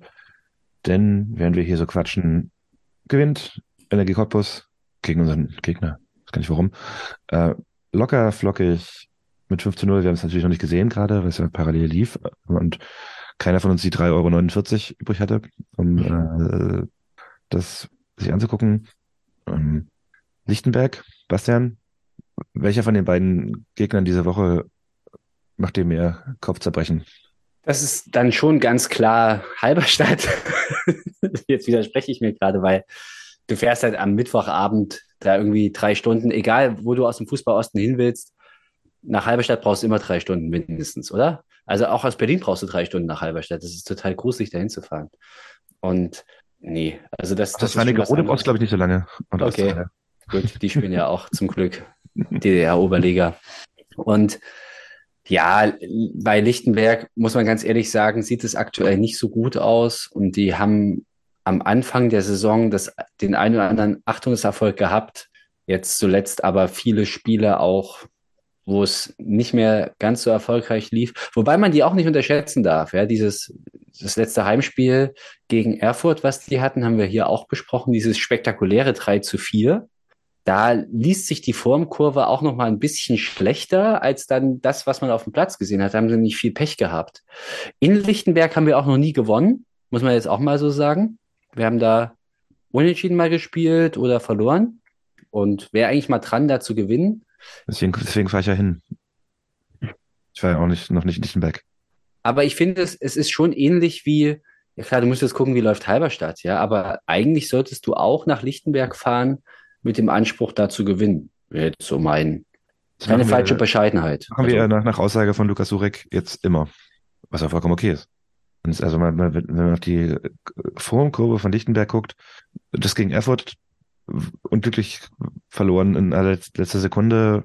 Ähm, davor ein 1 zu 1 in Halberstadt geholt, davor 1 zu 1 zu Hause gegen Greifswald, was ist auch nicht so der mega, hm, dann das ähm, Derby gegen den BFC verloren und dann davor gegen TB und das letzte Mal, dass die gewonnen haben in einem Pflichtspiel, war am 6.11. gegen den Vereinsnamen, kann ich gerade nicht lesen. So irgendwie blau-gelb und stinkt. Also. Achtung. Also das, die, die, die kommen jetzt nicht auf jeden Fall mit der übelst breiten Brust da, daher. Wie wir wahrscheinlich. Aber ich kann die gleiche Frage auch an dich nochmal spielen, Nils. Halberstadt, Lichtenberg? Wer von beiden? Sechs Punkte. Richtige Antwort, ähm, richtige Antwort. ja, also vom Papier sind wir in beiden Spielen Favoriten. Stand jetzt. Ich glaube, da wird sich auch nichts ändern, falls wir in Halberstadt verlieren sollten oder nicht gewinnen sollten. Ähm, ich habe mir ja erhofft, dass wir durch diese englische Woche mit neun Punkten gehen. Ist jetzt nicht mehr möglich. Aber ja, Halberstadt und Lichtenberg sind schlagbar. Die Frage ist natürlich dann nach Lichtenberg jetzt dann wieder nach Cottbus. Wieder nächste englische Woche, wieder schwer, also total schwere Aufgabe in Cottbus natürlich. Ähm, ich vertraue der Mannschaft und Miro und ähm, ich habe ja die Tage kurz mit Lukas Urek geschrieben, weil die Folge mit ihm unsere jetzt meistgehörteste ist. Und ähm, die Mannschaft hat auf jeden Fall total Bock und will jetzt auch endlich mal wieder das in Punkte ummünzen, was natürlich total verständlich ist, weil die Mannschaft ärgert das ja natürlich auch, wenn keine Punkte bei rausspringen und man arbeitet und man hat eigentlich Bock und dann läuft es doch nicht so, wie man will. Und ähm, klar, Halberstadt hätte man vielleicht lieber zu Hause als auswärts, aber wen willst du schlagen, wenn nicht Halberstadt eigentlich? Und dabei sollten wir anfangen und dann uns langsam nach Lichtenberg vorarbeiten. bin gerade total verwirrt gewesen von dieser Aussage mit ähm, neun Punkte aus den englischen Wochen. Wir haben doch jetzt gerade erst die englischen Wochen, fangen doch gerade erst an. Naja, aber wir haben ja gegen Luckenwalde verloren. Also können wir in dieser englischen Woche. Achso, ja, noch das ist gut. Also das ist ja die erste von, dann kommt ja danach noch eine hinterher. Und äh, Ja, wenn wir in Cottbus gewinnen, also dann glaube ich auch nicht, dass es neun Punkte werden. Aber du hast recht, ey. ja, wahrscheinlich ähm, gewinnen wir jetzt gegen Halberstadt, Lichtenberg und in Cottbus und verlieren dann gegen Meuselwitz. Ich glaube, wir verlieren eher in Halberstadt und Lichtenberg und dann in Cottbus. Gut. Genug Sehr konsequent. Kaffeesatzleserei. Hm, Kicktipp lohnt sich, glaube ich, nicht, ne? Die, die Woche. Also vor allem, weil ich nur zwei Punkte gemacht habe oder so. Kann mal reingucken. Ich glaube, ich war mit sieben Punkten gar nicht mal so schlecht. Wobei, ja, wahrscheinlich habe ich jetzt äh, vier durch Cottbus. Stimmt, das wird ja mit reingezählt. Ich glaube, ich war auf jeden Fall besser als Bastian, immerhin. Ähm, denn Ich glaube, Bastian, ich glaube, aber man kann aber auf jeden Fall über den, über den Spieltag sagen, dass es wahrscheinlich der, wie viele Punkte hat äh, der die äh, Spieltagssiegerin? Wahrscheinlich äh, 10, 11, irgendwas in die Richtung? zwölf. Ja. Aber ich glaube, wir Also- hatten schon einige schlechte einfach der, Spieltag ist auch noch nicht durch, da sind noch so zwei, drei Spiele noch, die noch nachgeholt werden. Aber anderen es, Spieltagen es ist auf jeden. Fall trotzdem halt total krass, dass irgendwie, also der Spieltag war sehr, sehr wild. Untippbar, würde Bastian sagen, oder? Die Liga ist ja eh untippbar. Wie, wie sieht's aus beim, beim, ähm, bei Bastian, Nils? Bastian ist auf Platz 18, unverändert zur Vorwoche. Sieben Punkte geholt, ist damit so im Durchschnitt der getippten. Meine Wenigkeit hat neun Punkte geholt, hat immer einen Platz gut gemacht und sich unter anderem an Tasmana vorbeigeschoben. Das ist immer wichtig. Ja. Ist intern auf jeden Fall total wichtig. An Platz 1 immer noch Max und ähm, ich glaube, äh, da ist die Tabelle auf jeden Fall deutlich weiter auseinander als in der Liga selbst. Auf Platz 2 Cortex und auf Platz 3 Jens unterstrich J, um mal wieder die ersten drei zu nennen. Unser sehr lange Platz 1 gewesener Mr. Miyagi ist jetzt nur noch auf Platz 11. Und ansonsten muss Also ich das, der BAK des äh, chemischen Element Kicktipp. Das liegt, das liegt vielleicht am Wetter. Genau. Ja, das, Das muss am Wetter liegen. Jonas holt vier Punkte und ist auf Platz 48. Wobei Jonas seine vier Punkte in den letzten beiden Spielen gemacht hat. Ich hole aber langsam auf. Also ich hatte, ja, Du bist immer noch vor Lochi. Zwar nur ein Punkt, aber trotzdem davor. das ist auch ist 51. und hat auch sieben Punkte geholt wie Bastian. Es ist total Harakiri, wie gesagt. Das, diese Ergebnis hätte wahrscheinlich niemand in der Form erwartet. Mm, muss ich mal einen Shoutout geben an Klemme. Ich habe nämlich äh, gestern Gut. erst den, den, den Podcast und seine Predictions gehört und der lag total krass, richtig, auch mit total wilden ähm, Bold Predictions. Ähm, war, war für ihn ganz okay, glaube ich, der Spieltag. Tja, Aber es ist halt nicht in unserer Tipprunde. nee. Da besteht Nachholbedarf, Klimme. So, Medientipps, Bastian. ja, Du hast die ganze, ich habe gesehen, wie du gerade so, während wir da über haben, äh, wild rumgeklickt hast und äh, äh, was? Ich habe versucht, äh, meinen Stand bei Montagskopf. nachzuverfolgen und möchte an dieser Stelle noch einmal feststellen, dass vorhin alle diejenigen, die ein, ein absolutes Spektakel zwischen dem BFC Dynamo und dem CFC erwartet haben, ähm, ja, die wurden eines Besseren belehrt durch mich, weil dieses spektakuläre 0 zu 0 habe ich in Form eines 1 zu 1 fast vorausgeahnt. Aber das nur als Fußnote. Und jetzt kommen wir zu meinem Medientipp. Und zwar, wer noch nicht genug hat von unserem Stargast, den Jonas heute dankenswerterweise an die Strippe bekommen hat, dann möchte ich empfehlen, das ist alles sehr, sehr liebenswürdig und ich muss jetzt aufpassen, dass das hier nicht despektierlich wird, weil ich finde es eigentlich echt cool. Ähm, meine Empfehlung ist nämlich ein Video vom offenen Kanal Salzwedel. Und zwar hat, hat dieses Video 121 Aufrufe und ich würde sagen, 64 dieser 121 Aufrufe sind von Jonas, weil sich immer wieder reingeklickt hat in Vorbereitung auf diese Sendung, aber es ist mir völlig egal.